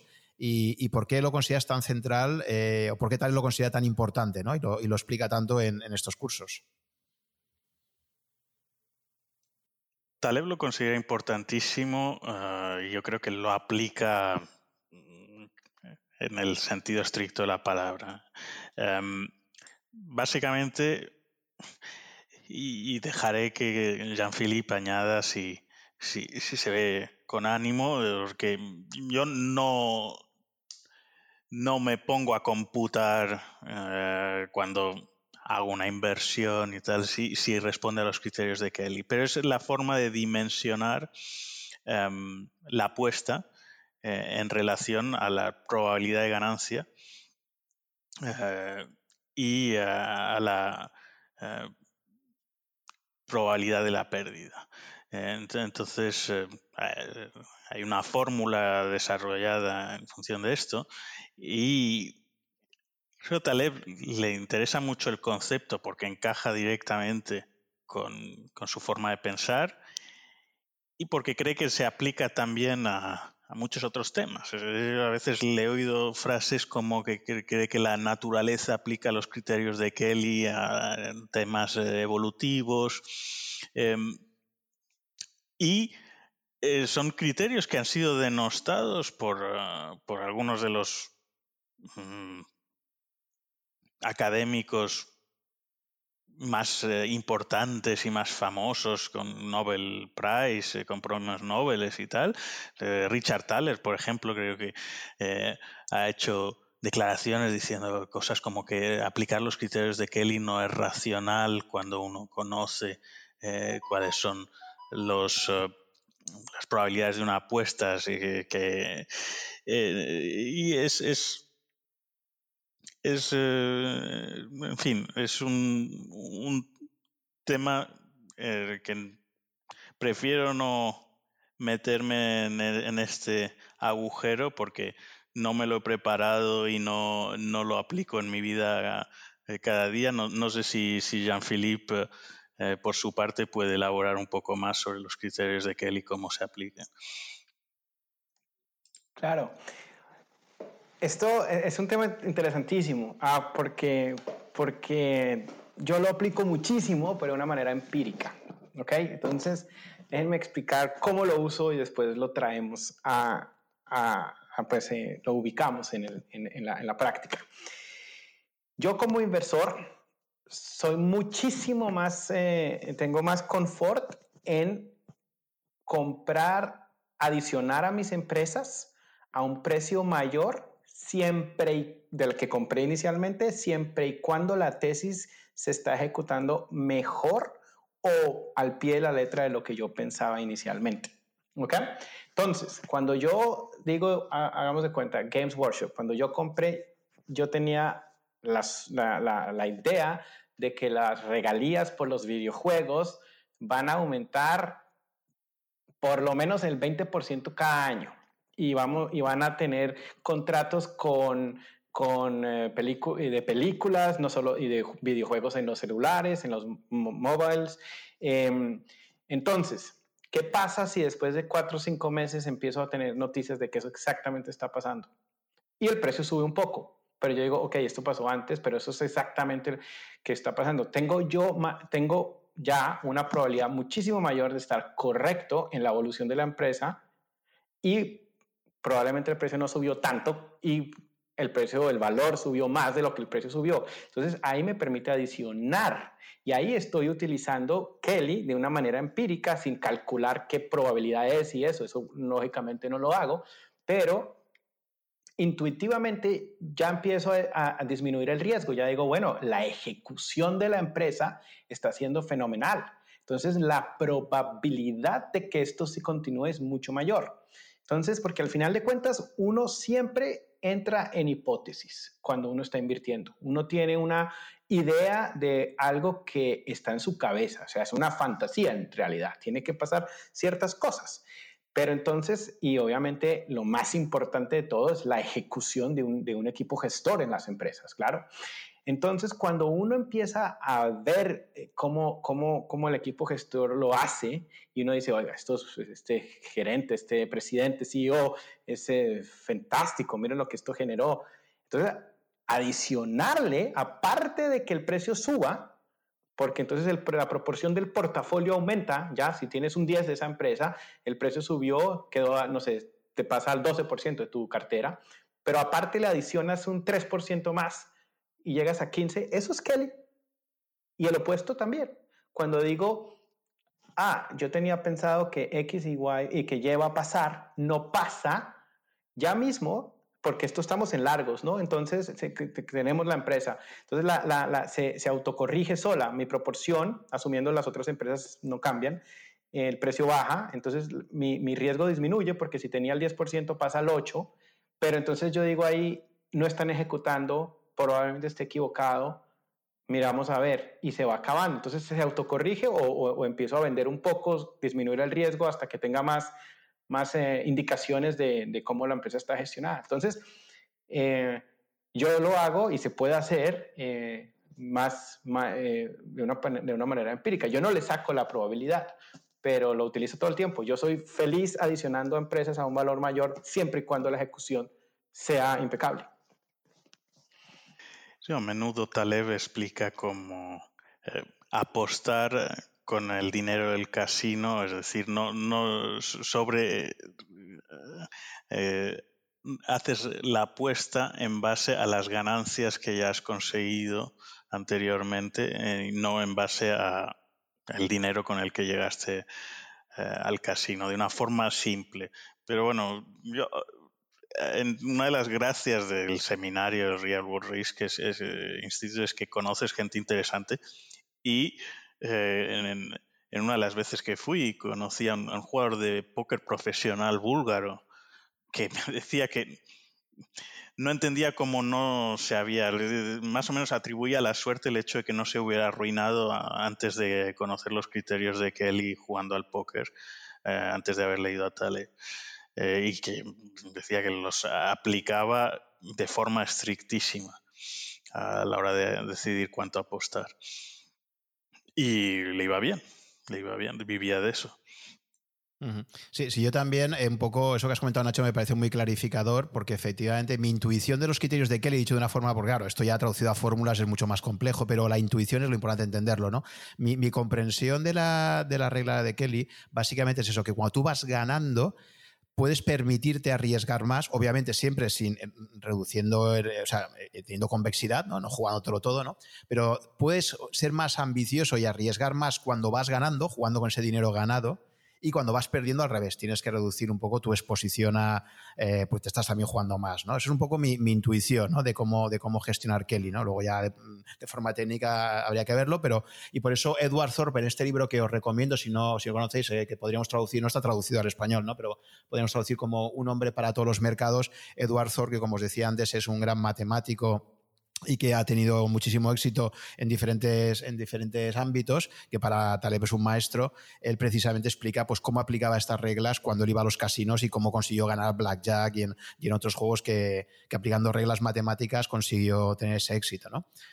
Eh, entonces, bueno, es un concepto que ya digo, sale mucho efectivamente en el curso de Real World Risk y, que es muy interesante que los interesados en ello podéis profundizar. Está por ahí disponible en, varias fuentes, en Wikipedia, etcétera, y, es un concepto que os invitamos a, profundizar Me, me, suena que lo han recomendado muchos uh, antiguos Real World Risk Institute y, el propio Taleb, sí, pero no, no, no lo he leído, pero eh, pero sí, sí, eh, al final encaja un poco también con lo que hablábamos antes, el, principio de la egodicidad eh, y el hecho de no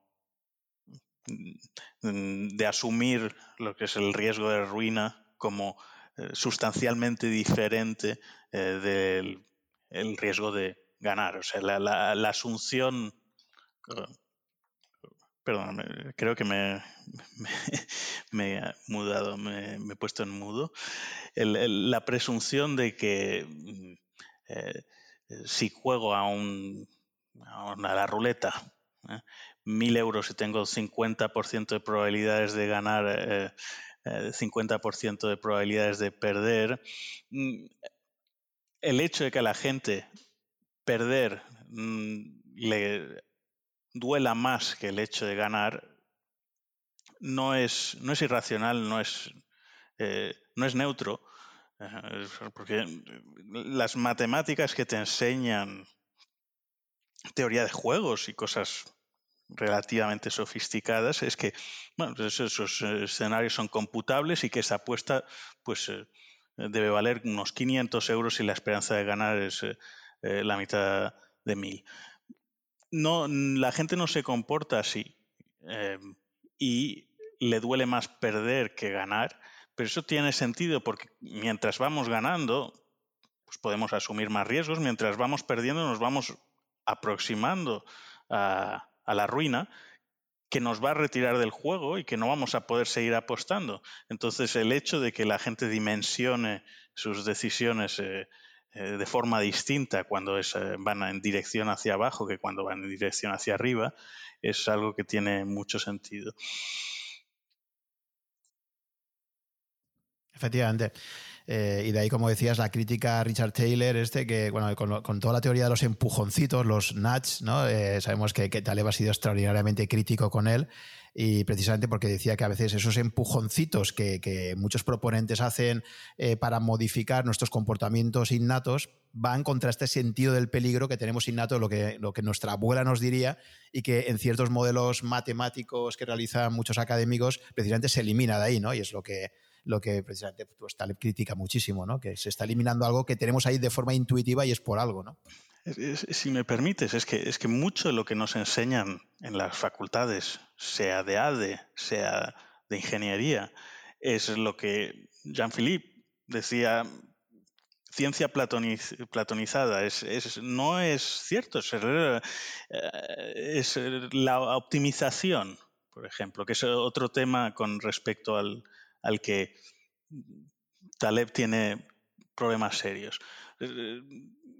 la optimización te va a, llevar a hacer cosas como mm, reducir tus stocks al mínimo posible, al mínimo mientras vayan rotando. Y, evidentemente en algunos casos puede tener sentido si hay unas rotaciones muy importantes. Pero el, ejemplo que le dan a Antifrágil, que me lo estuve repasando hace poco antes del podcast, Nassim da este, este ejemplo. Imagínate que eh, tú eres un granjero y que conservas un enorme Em, stock de fertilizantes y eh, que por alguna razón hay un, no sé, un, petrolero en China que tiene un accidente o algo así, el, stock de, eh, fertilizantes, la cadena de suministro de fertilizantes se corta o hay una guerra o, lo que sea, pues ese stock de fertilizantes solo te va a beneficiar.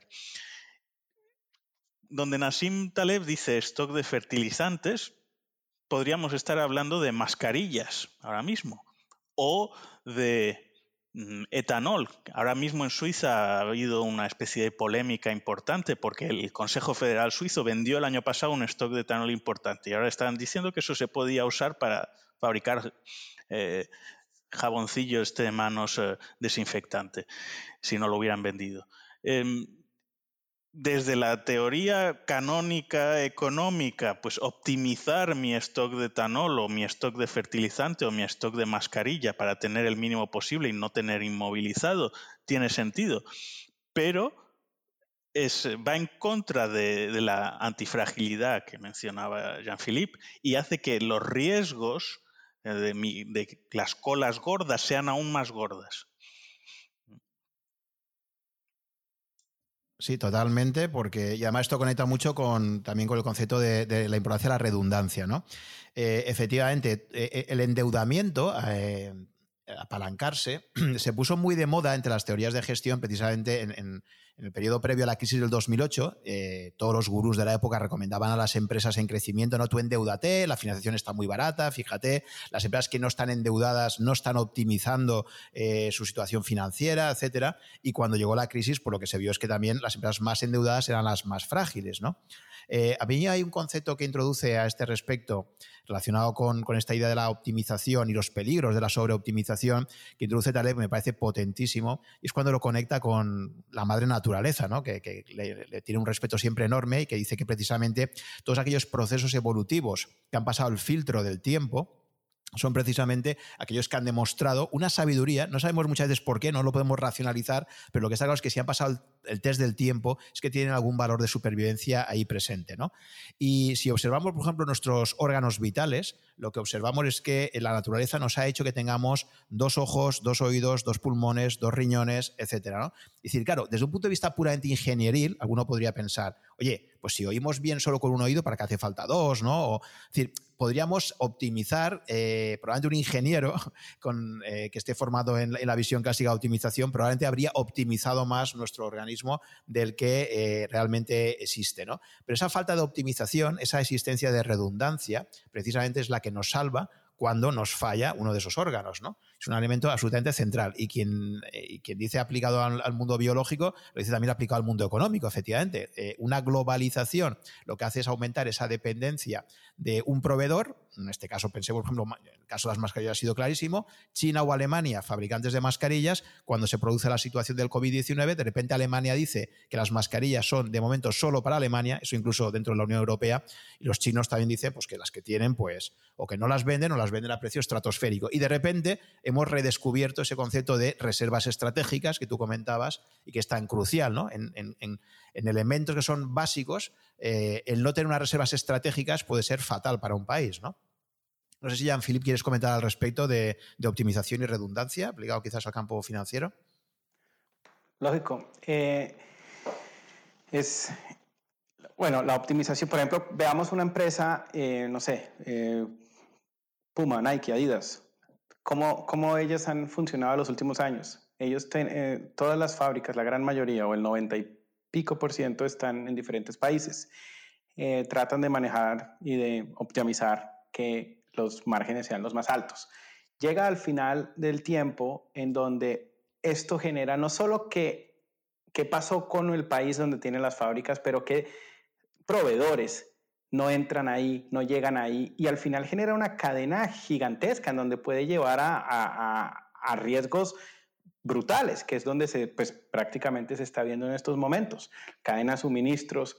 Entonces, eh, nunca hemos visto, no, no estamos recompensados por tener, em, por ser robustos, por tener redundancia, sino estamos recompensados por optimizar mucho más, incluyendo, por ejemplo, hoy en día, cuando sale la Reserva Federal a imprimir dinero y ayudar a todas las empresas que se están quebrando, estas empresas que se están quebrando, eh, son empresas, bueno, los que tienen la, Reserva Federal dándole al, gobierno y el gobierno haciéndole los bailouts a las aerolíneas, son empresas que no estuvieron robustas, no estuvieron robustas en ningún momento y al final de cuentas se les hace, se les hace, se les ayuda a estas, pero a todas las empresas que generaron una, una, una eh, decisiones de, de alocar, de, de, distribuir el capital de una manera inteligente, están siendo castigadas.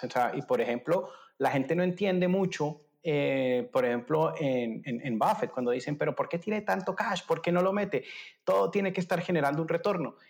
Y la gente se le olvida que la redundancia es, tiene una opcionalidad y un valor gigante, y es porque no tiene que estar todo el tiempo utilizada, por, precisamente por estos riesgos.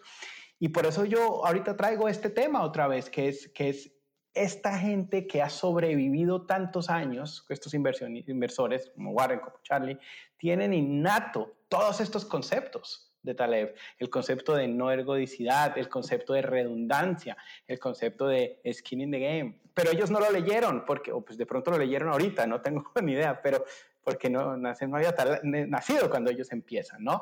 Entonces, esto es algo que es fundamental para la sobrevivencia.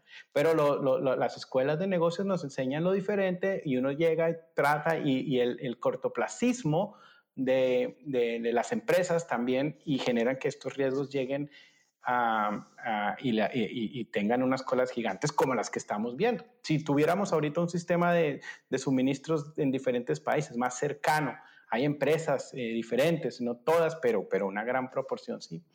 Y, y sobre, y eso, por eso yo hoy en día yo manejo mucho más eh, niveles de, de, de, efectivo en la cartera más que cuando empecé. El, eh, he desarrollado y me he dado cuenta el valor de la opcionalidad y particularmente cuando, cuando hay, hay, hay lugares de, de incertidumbre en muchos momentos mucho mayores a otros. O sea, ahorita es mucho, hay una incertidumbre mayor que hace tres meses, o eh, que hace un año, pongámosle, porque están esa incertidumbre más todo lo que va a pasar ahorita, pues, o sea, Estados Unidos, 36 millones de desempleados, cuántos van a volver, cuántos no, qué va a cambiar. Entonces, va a haber cambios y van a haber, van a haber, van a haber momentos en donde se beneficiarán los que estén robustos y tengan posibilidad de, de alocar eh, recursos en una manera eficiente, en una manera mm, que pues de, oportunidades, siempre y cuando no, no dejando nada y, no, no, no, no, dejando su margen de seguridad. Entonces es, es, es clave, es, es clave esa parte. Efectivamente, muy bien traído el, ejemplo del cash, eh, de tener efectivo, que por cierto, Warren Buffett, efectivamente, recuerdo una de sus cartas a los, a los accionistas de Berkshire Hathaway, donde decía, eh, recordaba un consejo que le había dado un familiar suyo, que decía, siempre ten mil dólares en cash en tu casa para cualquier eventualidad que pueda haber, ¿no?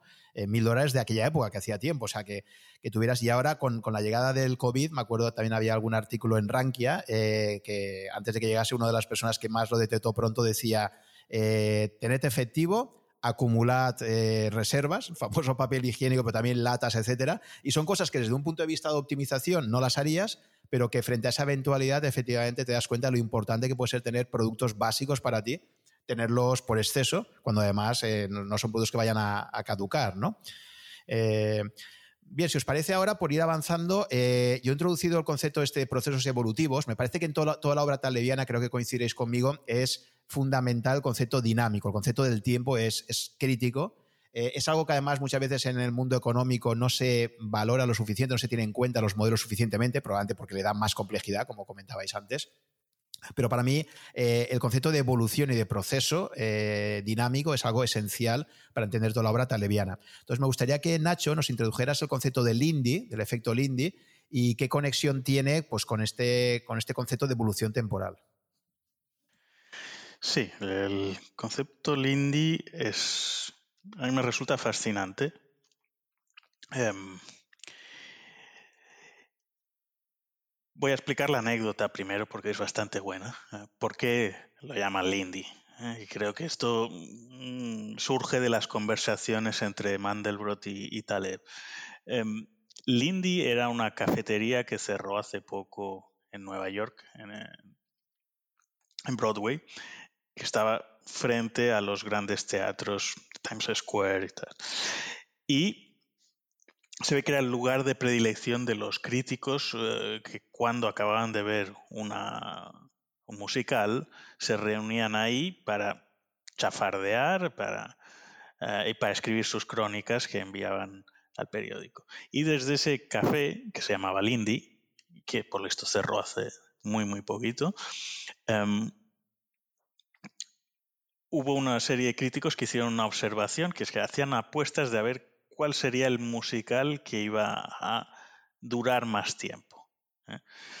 Em, y se dieron cuenta de que los musicales que llevaban más tiempo en cartel, ponle Cats o El Rey León, eran los que, si uno quería apostar, eran las apuestas más seguras, porque cuanto más tiempo llevaban en cartel, más tiempo era probable, si llevaban 10 años en cartel, era relativamente probable que continuaran unos 20 años más en cartel. Eh, en cambio, si llevaban solo 6 meses en cartel, pues que el año que viene estuviera eh, aún eh, la obra siendo representada era mucho menos probable. Entonces, todas las obras de éxito que sobrevivían parecía que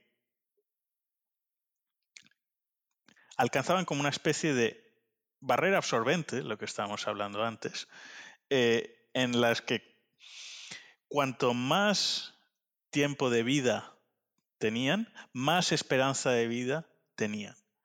Lo cual es lo contrario de nosotros como seres humanos. Un ejemplo simple. ¿eh? Nuestra esperanza de vida es, eh, en vez de ser una función del tipo de las que el, concepto no lo ha desarrollado mucho, pero Taleb, pero creo que habla de, de Martingalas, eh, Gursanov. No, no, no, me voy a meter en ese jardín porque es, es relativamente complicado. Eh, Lindy no quiere decir eterno tampoco, sino es que cuanto más, eh, más tiempo de vida tiene, más tiempo de vida cabe esperar que tenga. Em, nosotros, si hemos vivido 25 años, nuestra probabilidad de vida es mayor que si tenemos 35, eh, es decir, disminuye con el paso del tiempo. Eh, responde a una función exponencial.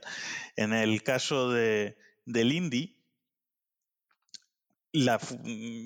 según eh, tengo visto por alguno de los escritos más técnicos que tiene Taleb, en un periodo que puede ir de 2.000 a 10.000 años, cuanto más hayas vivido, más eh, tiempo de vida se añade. Entonces, ¿qué objetos, qué objetos o qué, cosas tienen propiedades Lindy y cuáles no? Eh, es un filtro que yo estoy intentando desarrollar. ¿Eh? identificar qué cosas son Lindy y qué cosas no. Em, es un tema que a mí me resulta fascinante porque soy aficionado a la historia como Jean-Philippe. me resulta mm, fascinante el concepto eh, si, lo puedo ilustrar con un ejemplo muy sencillo que todos vamos a entender, pues un vaso, el, diseño de un vaso como una forma cilíndrica, es probablemente el Indy. Si, si ves los vasos que usaban los egipcios hace 4 o 5 mil años, no eran sustancialmente muy distintos de los que usamos ahora. Entonces, si yo intento diseñar un vaso que sea un trípode o una forma rara, eh, es muy poco probable eh, que un objeto así eh, tenga ninguna, ningún sentido. Porque mm, el objeto que ha sobrevivido durante tantos años con forma de cilindro es el que probablemente mejor responde a esa función. Entonces, el concepto del Lindy entronca un poco con el de mm, antifragilidad o robustez, si, lo prefieres, porque al cabo de un tiempo es posible que encontremos alguna forma mejor que un cilindro para desarrollar un vaso, pero cabe dudar de ello. Em, y em, yo he hecho un esfuerzo para intentar ligarlo con lo que estamos hablando aquí de finanzas. Y yo creo que también puedes decir como vía negativa, lo que no es Lindy, ¿eh? Mm, de forma, los procesos evolutivos lo van a ir filtrando y van a ir desapareciendo. Los musicales malos no van a durar mucho en cartel, ¿eh? los objetos mal diseñados pues van a, vamos a dejar de usarlos eh, y van a desaparecer. Hay un inversor que estábamos comentando eh, con Jean-Philippe, que es uno de, un gran admirador suyo, que es Anthony Deden, Em, al que le hicieron una entrevista en Real Vision, que todos deberíamos ver, todos los que estamos un poco interesados en estos temas, en temas de inversión. Y es fascinante la forma en la que él explica cómo construye su portafolio. Y para mí, en, en, esa entrevista que dura más de dos horas, que está disponible en YouTube, él habla de Taleb, habla de antifrágil no menciona el concepto Lindy, pero creo que lo tiene siempre en su mente. ¿eh? Y cree que muchas de las prácticas financieras de las que hemos hablado, ¿eh? de los eh, analistas salidos de la escuela de negocios que tienen ciertas ideas que no se corresponden con la realidad y que, hacen recomendaciones de inversión en base a no, entender estos conceptos o sin tener skin in the game, ¿eh? sin jugarse el pellejo, como estábamos comentando, em, le parece que es prácticamente como un fraude. Entonces le explica cómo estructura su portafolio y dice, bueno, es, es, muy fascinante porque explica, bueno, yo me voy a Bloomberg y primero le digo, ¿cuántas empresas eh, cotizadas existen en los Estados Unidos de América y en Europa? Es lo único que conozco. No me voy a meter en percales como África o Asia o mercados emergentes de los que no sé nada. Pues le dice, me dan 20.000. Desecho todo lo que sea mm, productos financieros, que puedan ser ¿eh? seguros, bancos, ¿eh? 15.000. Sigue, sigue haciendo vía negativa, excluyendo todo lo que considera que no es Lindy, y al final va llegando, bueno, ¿cuántos? No quiero negocios que sean de más de 30.000 mm, empleados. Y va reduciendo el perímetro de lo que son las inversiones posibles y dice, al final me llega como una posibilidad de invertir en 200 valores y de los cuales va a elegir ciertos valores que él considera que tienen como un, una cualidad intrínseca de perennidad, de conservar el valor. ¿eh? Y aquí es donde mm, me parece que aunque él no menciona en ningún momento la palabra Lindy, está eh, detrás de su oreja y a lo mejor, eh, Jean-Philippe, tú que eres tan fan de Anthony Deden, pues puedes desarrollar un poco más la idea. Claro, por supuesto. Anthony, de, o sea, antes de, hablar de él, es, eh, me gustaría introducir por qué me, lo admiro tanto a él. cuando tú estás en este mundo de la inversión de valor, uno está inundado sobre todo y pues influido por el mercado estadounidense, por los inversionistas de los últimos 100 años. Por todo lo que es Buffett, Malone, Graham. la gran mayoría son americanos y la gran mayoría crearon su capital, ¿no? Entonces están las historias, cómo se arranca, eh, cómo se genera el dinero, pero no hay las historias de cómo se preserva la riqueza.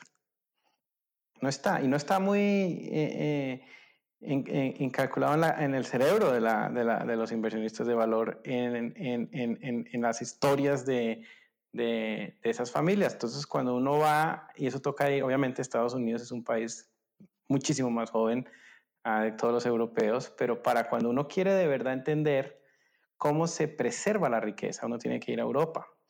Y cuando uno llega a Europa, uno ve familias que han mantenido riquezas en situaciones todas, guerras, pandemias, eh, cambios de países, cambios de gobiernos, cambios de estructuras.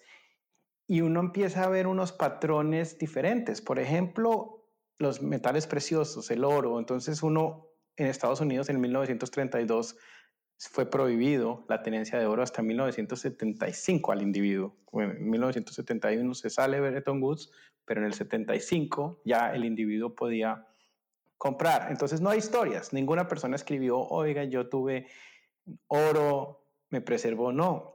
En, en, Europa es eh, fundamental. Si uno no ha tenido momentos en donde eh, esas familias no tuvieron periodos largos de tiempo en donde una gran eh, participación, una parte de su cartera está en metales preciosos, no hay probabilidad de que de que, no hubieran, de que hubieran preservado el capital por generaciones como lo hicieron. Y son familias como los Medici, familias como los Rothschild.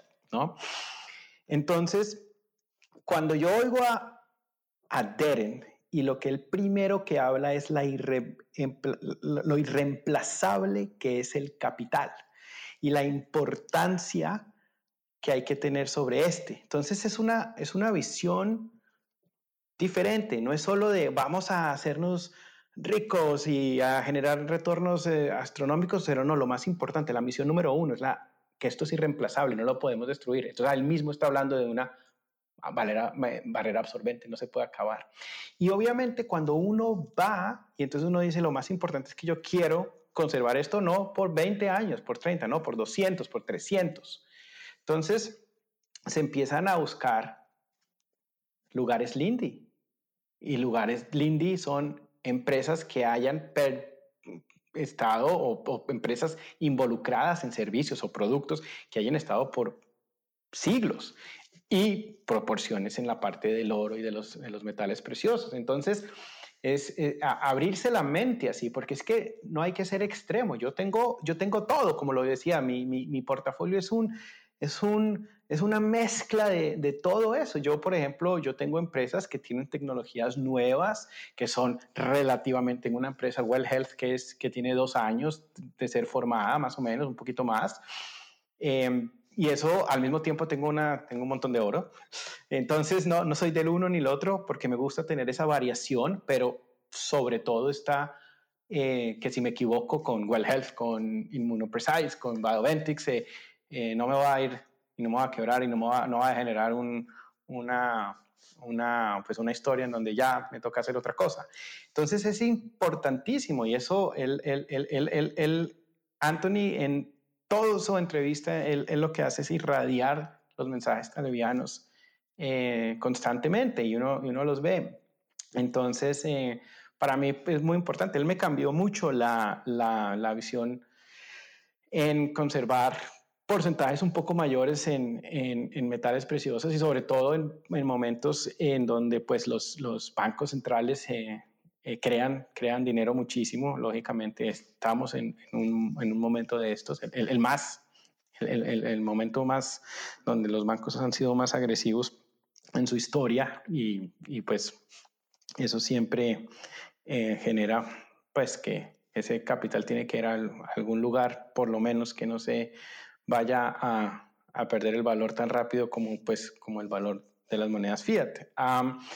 entonces, eh, entonces sí, es, eh, eh, es, es, clave. Y muchas veces, muchas empresas, yo tengo, pues como yo decía, el barbell mío no es el 90-10, es un diferente y es empresas en donde no sé que no se van a quebrar y otras que probablemente sí, pero probablemente, probablemente pueden ser un 10 fold o 20 fold, ¿sí me entienden? Y tener las dos, pero el pilar de, que me va, me va a mantener vivo parados o cuando me equivoque en, en los otros lados es, es, fundamental.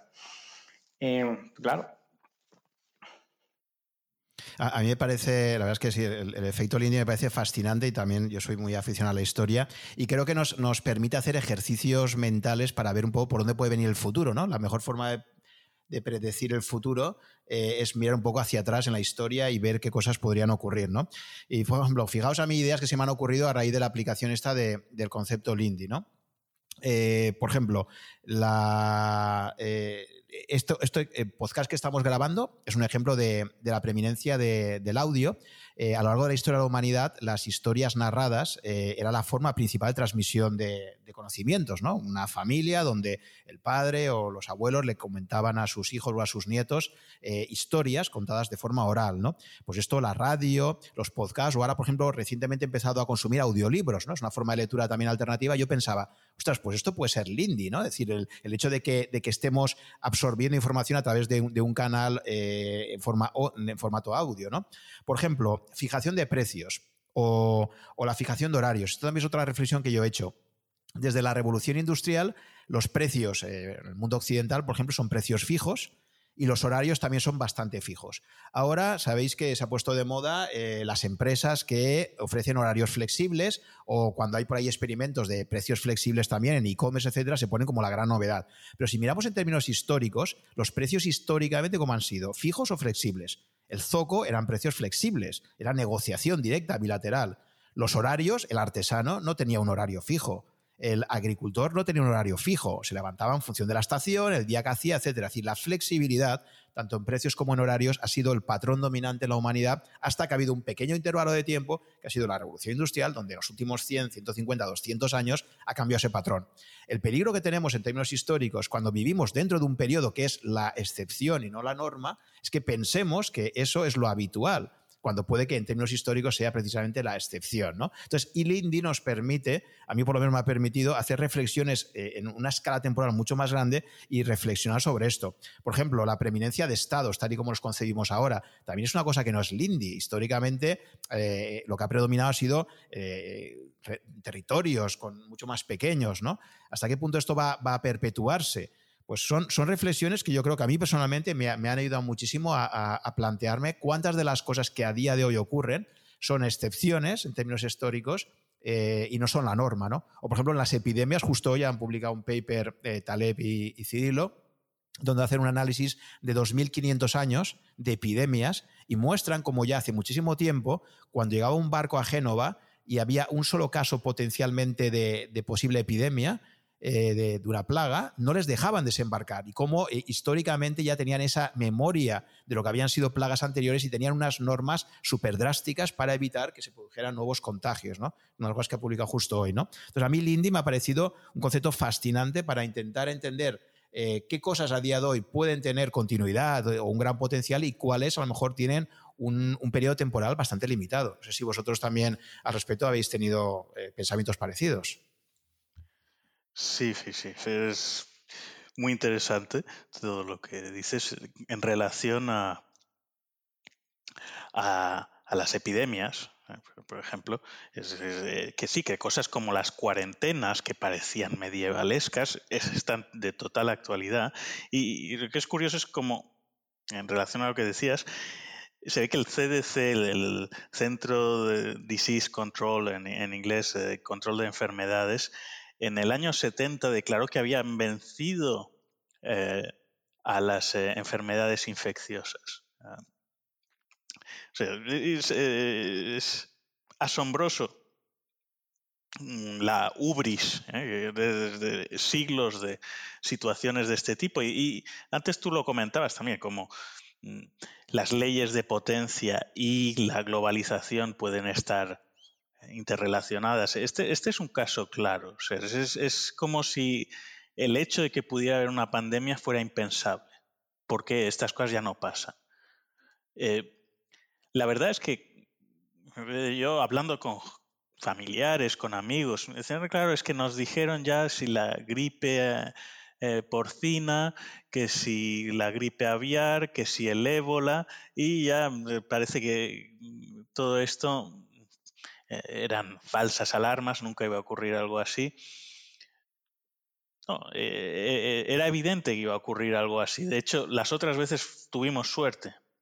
Ese es, algo que Taleb viene diciendo. Entonces, el hecho de mm, que hubiéramos desarrollado, por ejemplo, el tráfico aéreo hasta este punto, em, contenía un gran elemento de riesgo silencioso. Es decir, no, no lo veíamos, parecía que algo como que una enfermedad de los pangolines en China aparecía en Madrid al cabo de poco tiempo era impensable, eh, pero cuando tienes vuelos directos de Pekín a Madrid eh, es algo que es casi previsible. Y de hecho Taleb venía anunciándolo desde hacía bastantes años y le resulta molesto que se hable de cisne negro porque para él no es un acontecimiento imprevisible, era un acontecimiento para él muy previsible. ¿eh? Yo diría que el cisne negro es también un problema interesante porque depende del observador. ¿eh? Para Taleb era muy previsible, para otros era totalmente imprevisible y para alguien como yo, por ejemplo, pues a lo mejor sería relativamente previsible, eh, llamémosle un cisne, un cisne gris. Em, pero sí, sí, el, tema, el tema del indie da mucha, mucha cuerda. Eh, volviendo a Deden, eh, creo que hay mucha gente en Twitter hablando del indie, o bastante, eh, dentro de los que seguimos a Taleb. algunos me da la impresión de que confunden el indie con antiguo. Eh, y cuando tú has hablado, por ejemplo, de este podcast como potencialmente Lindy, yo no sé si es Lindy o no, pero es potencialmente Lindy, mm, no, no me resulta contradictorio que algo sea nuevo y que sea Lindy. En el momento en el que se em, eh, llega una de estas barreras absorbentes, ¿eh? si quieres, uno de estos puntos en los que no hay vuelta atrás, y a lo mejor con los podcasts puede ser uno de esos eh, casos. A lo mejor, yo no lo sé, pero si me dedico a especular, a lo mejor los drones son Lindy. Eh, es un diseño eh, barato, fácil y práctico y que resuelve una serie de problemas, pues a lo mejor los vamos a tener eh, drones que no teníamos hace 20 años, los vamos a tener dentro de 200. No sé si es así, pero es posible que lo sea. Y de hecho, aunque alguien como em, Deden invierte mucho en cosas como oro y tal, cuando empieza a hablar de cómo compone su cartera, hay algunas cosas que pueden ser, resultar sorprendentes en relación al discurso que tiene. Él habla de que invierte en una empresa que em, desarrolla cierto componente eh, para, absolutamente necesario para eh, los airbags de los coches y em, en el momento en el que tú crees que la automoción que sea mm, a, motor de explosión o motor eléctrico es irrelevante. ¿eh?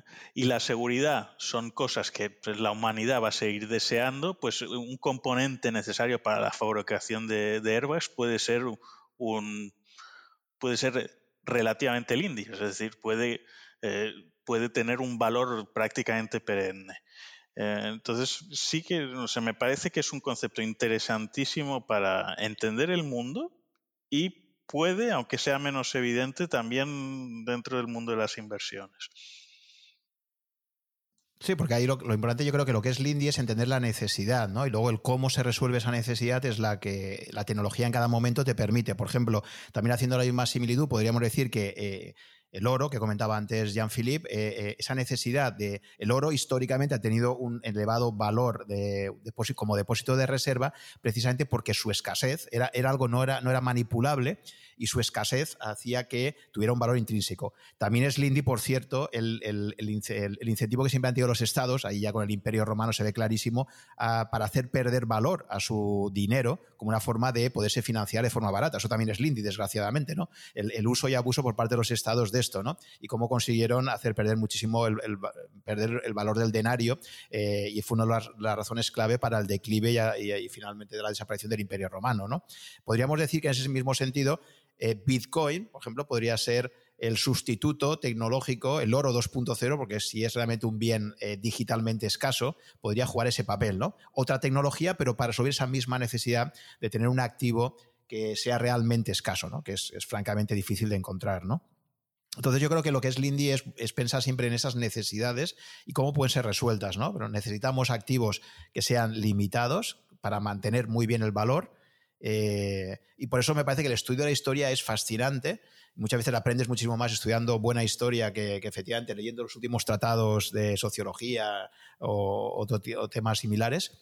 Y, nada, y ya para finalizar, porque ya quizás vamos con el tiempo un poco excedido, me gustaría que, que Jean-Philippe nos explicara el concepto de vía negativa, que también habla todos los conceptos clave que introduce, que introduce Taleb en su obra, ¿A qué hace referencia con vía negativa y por qué eh, te ha resultado tan importante para tu, para tu desarrollo profesional y, personal? Claro que sí. La vía negativa es el enfoque de lo que no es. Es una receta que se tiene para evitar, sustraer, enfocarse en simplicidad. ¿Ok? Entonces yo les voy a hacer un ejemplo de cómo era mi vida por mucho tiempo. Yo tenía seis pantallas de, seis pantallas, donde tenía Reuters, Bloomberg, chats por aquí, chats por allá, noticias, de todo, chats con todos los clientes, con todos los traders, en donde había, no se imaginan la cantidad de información que yo recibía por minuto, por, cada 10 minutos eso era, habló el, el Banco Central de Japón, habló, em, la opinión del economista del piso de abajo, la, eh, el, el, hedge fund de cliente de mi amiga compró euros. Eh, y es una cantidad de información que en teoría yo tenía que pasar a mis clientes porque en teoría ellos iban a tomar decisiones basadas en eso, pero es una cantidad de ruido en donde yo siempre decía, yo, yo, yo siempre estuve eh, en desacuerdo. Bueno, practico, especialmente cuando empecé a leer esto, eh, de por qué tanta, tanto sin sentido. A mí no me interesa saber qué piensa el, estratega hoy, pensaba diferente ayer y, nadie tiene como un momento en donde, oiga, pero analicemos lo que pensó ayer y por qué se equivocó o por No, no, no, es constante adición de información, de opiniones en el momento que son irrelevantes en el siguiente segundo, pero irrelevantes. Entonces lo que pasa es que se vuelve un montón de ruido y la señal se pierde. Entonces, lo que yo decidí hacer es alejarme de ese mundo, enfocarme en lugares en donde hay tranquilidad y aprendo cosas que sean pocas, pero con, toda la, eh, con toda la certeza de que son enseñanzas que me van a servir para siempre. Por ejemplo, si yo estoy pendiente durante 10 horas de todos los tweets de todo el mundo, de las noticias, de los periódicos, de los, del Bloomberg, y en vez me, voy a, me estoy interesado en una empresa eh, en la industria um, automotor, me leo los reportes anuales, me leo cómo funciona la industria. Esa información va a ser útil para mí por muchos años. Pero si yo estoy pendiente, ah, no, hoy pasó, el euro se movió acá, el banco, entonces todo ese ruido hay que eliminarlo. Y hay que eliminarlo y hay que cortar, cortar, cortar ese exceso de opiniones de las personas en todo lo que pasa. Es irrelevante. Y sobre todo es personas que, no, que, que, que creen que saben. O sea, ese, esa, esa necesidad de dar opiniones por todo, esa falta de, decir, no sé, no, si uno, si uno tiene una cuenta de Bloomberg, uno lo primero que es, cada persona que esté en un banco central habla en esta reunión o en la otra y piensa y a la semana entrante dice otra cosa y todo, pero lo consume. Uno tiene un tiempo que es limitado, es precioso. Entonces, para estar desarrollando conocimiento que es irrelevante en cinco minutos. Entonces, hay que cortar todo y hay que cortar toxicidad, hay que cortar ruido, hay que cortar y al final lo que queda es la señal, cosas importantes. Al final uno sabe quién tiene unos modelos mentales de verdad interesantes y a esa persona hay que seguir, esa opinión ya es válida, es alguien que tiene skin in the game y que tiene también un, concepto que, que yo le confío. Entonces, yo ya sabes a dónde a mirar y, te sales del, del, del, del, del, nonsense, como dice Taleb, de, eh, lo, lo, que, e, esa, falta de sentido.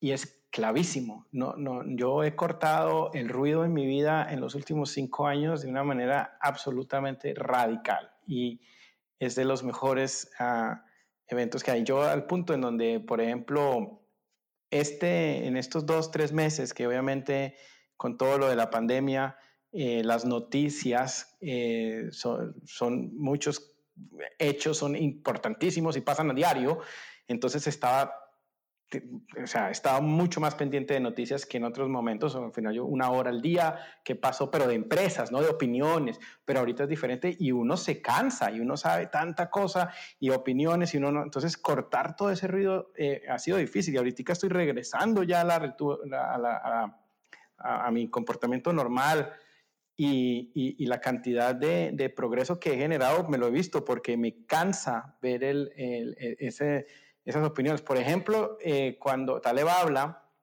de, eh, en Bloomberg que sale eh, tres, tesoros del bono americano suben de precio gracias a esta razón, después bajan gracias a esta razón. Y eso es lo que eso es verdad, eso siempre pasa, en, que la, necesidad, y eso es evolutivo en, nosotros, nosotros, no, evolutivo no, biológico, perdón, nosotros generamos dopamina cada vez que tenemos información. Información, así sea mentira, entonces, cada vez que, que, se crea un nuevo tico, un nuevo colorcito, uno el, el, cerebro cree que uno está progresando en algo y genera ese neurotransmisor que, que nos genera un sentido de recompensa, por eso es tan adictivo. Y, es grave y requiere trabajo, pero no, no, no, no. Tener, la, tener ruido y tener mala, mala información es, es extremadamente perjudicial uh, para la toma de decisiones otra vez, traigo otra vez al señor Buffett. Trabaja en una oficina solo sin, sin un computador, sin ninguna tiene un televisor sin sonido, pero lleva así un montón de años. Él mismo reduce su ruido. Entonces, eh, gente que lo hace sin, empíricamente y yo lo hago y es, es, es, clave, o sea, en todos los aspectos. Sí, ahí también. Ortega. Hmm, eh, además de lo que has comentado sobre efectivamente filtrar la señal y la importancia de no rodearse de exceso de, información, hay, otras dimensiones también de vía negativa que me parecen fascinantes. Eh, y ahora hemos hablado mucho de Warren Buffett, ahora voy a hablar de Jeff Bezos, por ejemplo, ¿no? que me parece que Bezos, ahí donde lo veis, me parece que es también un gran lector de, de Taleb. De hecho, cuando fue a, pedirle poder hacer un libro sobre él, el, escritor escribe que, le fue a visitar a la, sede central de Amazon y lo primero que le preguntó Bezos fue, eh, ¿cómo vas a gestionar la falacia narrativa? el periodista se quedó ahí totalmente desconcertado y, ya se notaba cómo había leído la falacia narrativa para explicar su historia, ¿no? Eh, no nos ha dado tiempo, eh, hoy no lo podemos hablar de la falacia narrativa, que sé que eran otras cosas que tienes preparadas, Jean-Philippe, pero bueno, básicamente le decía, bueno, ya sabes que cualquier historia eh, reconstruida hacia atrás siempre va a intentar explicarse ex post, ¿no? Y, los elementos de suerte van a estar mucho menos presentes, etcétera, ¿no? Pero hay, un aspecto de Jeff Bezos que me parece inteligentísimo. Le hicieron una vez una pregunta, le dijeron, Jeff, ¿cómo ves tu industria o tu empresa a cinco años vista, ¿no? Y dio una contestación que me dejó fascinado y, que creo que está muy verdad con esto de vía negativa. Y dice, mira, eh, yo no sé eh, cuál va, cómo va a ser Amazon dentro de cinco años a nivel tecnológico, etcétera, pero lo que sí que creo que debería recomendar a cualquier empresario cuando tiene que proyectar su empresa dentro de unos años es piensa en lo que no va a cambiar, no en lo que va a cambiar, sino en lo que no va a cambiar. Entonces él dice, desde el punto de vista de Amazon, yo a cinco años vista, no me imagino a un cliente de Amazon que quiera precios más altos que los que tiene ahora, que quiera menos gama de productos que lo que tiene ahora, o que quiera unos plazos de entrega superiores a los que tiene ahora. Entonces dice, yo no sé lo que va a ocurrir, pero sí sé lo que mi cliente no va a querer que cambie, y es precios bajos, eh, entregas lo más rápidas posibles y la máxima, eh, el máximo catálogo de productos. Entonces, céntrate en lo que no va a cambiar, eso también está conectado con Lindy, y no tanto en lo que podría cambiar, que no sabemos, ¿no? que sería la vía positiva, ¿no? lo que se va a transformar. Y, luego, por otra parte, y otra cosa también que me interesa mucho de, esto de vía negativa, y es aplicado a los consejos, ¿no? Taleb insiste mucho también. Él dice, por ejemplo, dice, mira, los 10 mandamientos que incorporan son cosas de no harás, ¿no? No, eh, entonces él en general dice que es bastante bullshit, es bastante, eh, digamos, vendedor de, de crecepelo el recomendar cosas de forma positiva y que es mucho más robusto recomendar cosas de no hacer, ¿no? Es decir, yo no sé lo que tal, pero eh, es, esto te recomiendo que no lo hagas. ¿no? esa recomendación en negativo siempre suele ser mucho más robusta que las recomendaciones en positivo. No sé si, Nacho, querías comentar al respecto. No, lo, has explicado fenomenal. Em, y sí, eh, solo, ilustrarlo um, con, una historia. Le, preguntaron a, a Nassim que hiciera una, un pronóstico de cómo sería el mundo dentro de 20 años. Y eh, Nassim, eh, vosotros lo conocéis, justamente es famoso por estar en contra de los pronósticos y de la industria alrededor de lo que todo es lo que eh, los charlatanes que viven a, costa de hacer pronósticos, como los llamas, muy duro con ellos. Y se prestó al juego.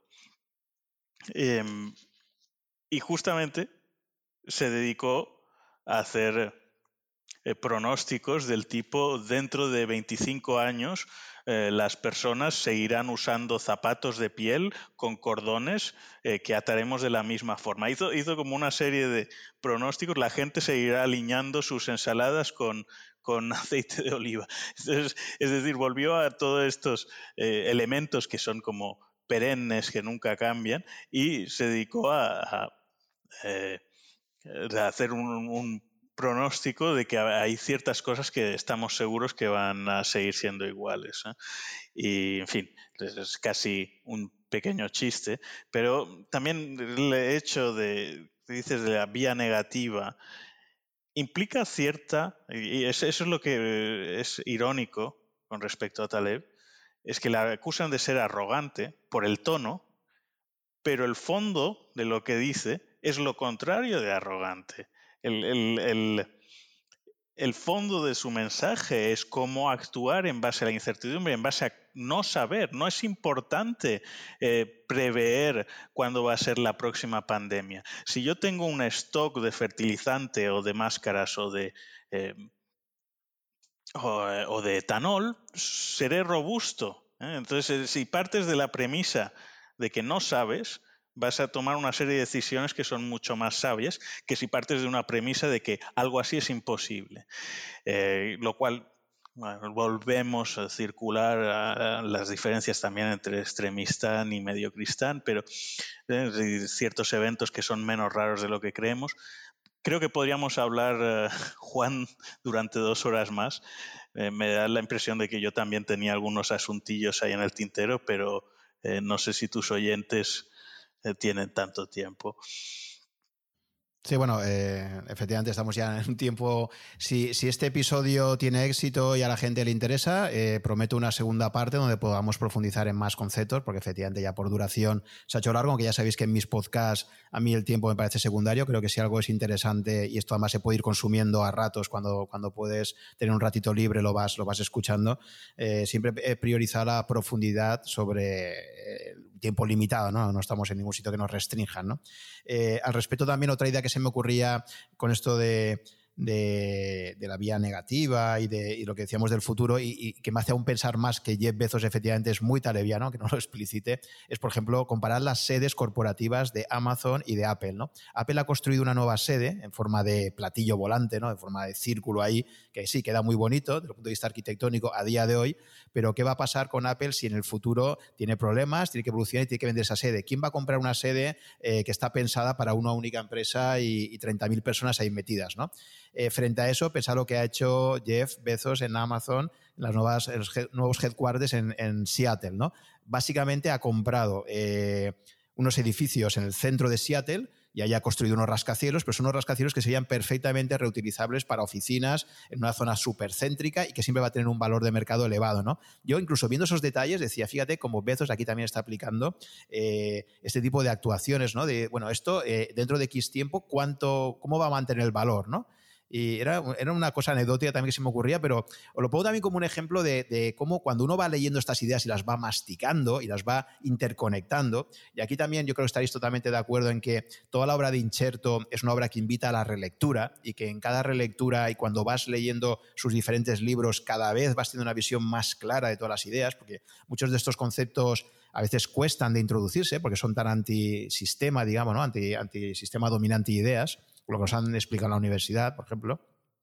Y, uno va sacando sus derivadas personales en múltiples frentes. No sé si os ha pasado eso, pero y creo que es lo que enriquece dando esta obra y lo que nos ha hecho que estemos tan fascinados ¿no? por, por las ideas que nos va lanzando. Así que nada, por mi parte, pues agradeceros muchísimo eh, vuestra presencia. Si queréis decir unas palabras finales, Nacho, Jan, eh, Jan Philippe. Pues yo coincido en todo lo que has dicho y, yo, yo lo, digo así, es, para mí es como una barrera absorbente. Hace, hace siete años que leí Antifrágil por la primera vez, ya he hecho una relectura eh, hace poco también y además prácticamente todas mis lecturas desde entonces van orientadas hacia temas en este sentido, que siempre quiero aprender más. Y sí, sí, es, eh, bueno, es, realmente fascinante y muchas gracias por, por la invitación y, ojalá tenga éxito esta charla y podamos hacer otra.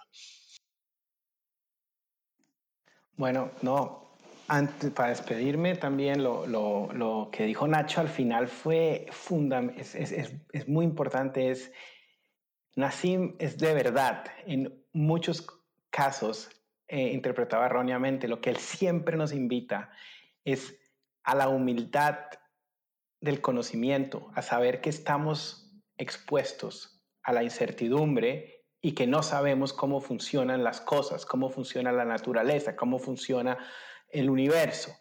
Entonces, no tomar decisiones que nos puedan acabar. Es, uno de los mensajes fundamentales. Y es al revés, es ser humilde uno. O sea, si yo estuviera muy, muy seguro de mis cosas, digo, le apuesto todo al rojo y me apalanco porque seguro. No, precisamente porque no estoy seguro en nada. Voy con calma. Eh, y eso es una filosofía de vida que a mí me cambió radical porque me permite estar expuesto a los cisnes blancos, pero cuando no estoy correcto no me mata. Eh, entonces, eh, como, como lo decían también, la relectura es clave. La, primera lectura es un choque eh, con uno mismo. Después uno, uno vive, uno, uno aplica lo que leen los libros con la vida práctica y uno relee y es una experiencia muy interesante porque la relectura después de la aplicación, de tomar riesgos, de ser, de tener la, el skin de game, los castigos o los premios y de ver cómo se aplicó y lo que uno ha hecho mal o ha hecho bien o cómo, cómo, cómo direccionar los siguientes temas, es, es, es una dimensión importante. Entonces, no, eh, muchísimas gracias por la invitación. Eh, yo disfruté mucho con ustedes dos, Juan y Nacho, y aquí a la orden.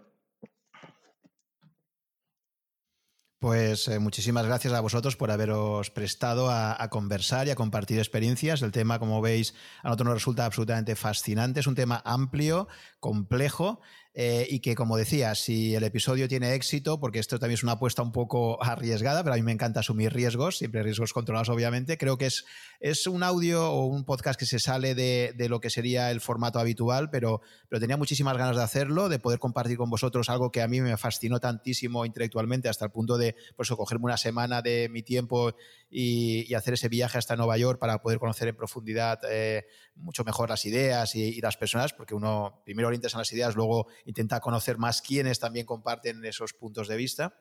Y creo que lo que nos ha unido hoy aquí a, nosotros tres. Y lo dicho, si efectivamente el episodio consideráis que tiene utilidad, es interesante y queréis que, y eso lo tenéis que mostrar con Skin the Game, es decir, escuchando el episodio, si el episodio vemos que en cuanto a estadísticas tiene interés, eh, etcétera, pues os prometo una segunda parte donde podamos profundizar en muchos más conceptos para todas aquellas personas. Simplemente un consejo, invitaros a todos aquellos que aún no os habéis adentrado en la obra eh, de Taleb a, a, leer, aunque cada vez creo que es un autor cada vez más conocido en España y en, Latinoamérica, todos los oyentes que nos pueden escuchar en, español, eh, invitaros a elegir algún libro. Y si tuviéramos en, dos segundos que decir, yo personalmente tengo muy claro que para mí el mejor, todos tienen una gran calidad, pero si tengo que quedarme con uno, claramente apostaría por Antifrágil. Eh, y no sé si compartís esa visión o, o recomendaréis que empezaran por otro. Ya con eso finalizamos. Creo que el orden es irrelevante y coincido contigo.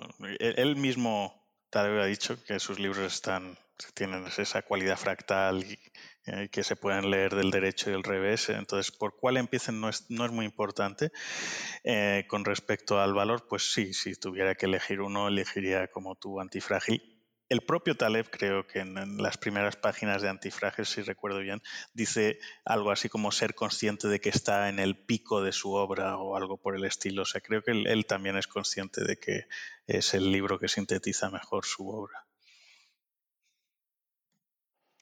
Para mí, el, el, bueno, lo más importante es el que no haya leído y no esté eh, empapado en estos temas, es, es clave eh, empezar, ¿no?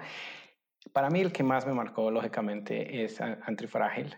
Pero yo recomendaría, si no han empezado con ninguno, con Skin in the Game. Es, un, es más corto, tiene un, lenguaje un poquito más educativo y lo empapa uno mejor de los conceptos que son mucho más profundos en Antifrágil. Entonces sería un buen inicio. Yo, eh, pero el que más me gusta es Antifrágil. Yo arranqué por Antifrágil.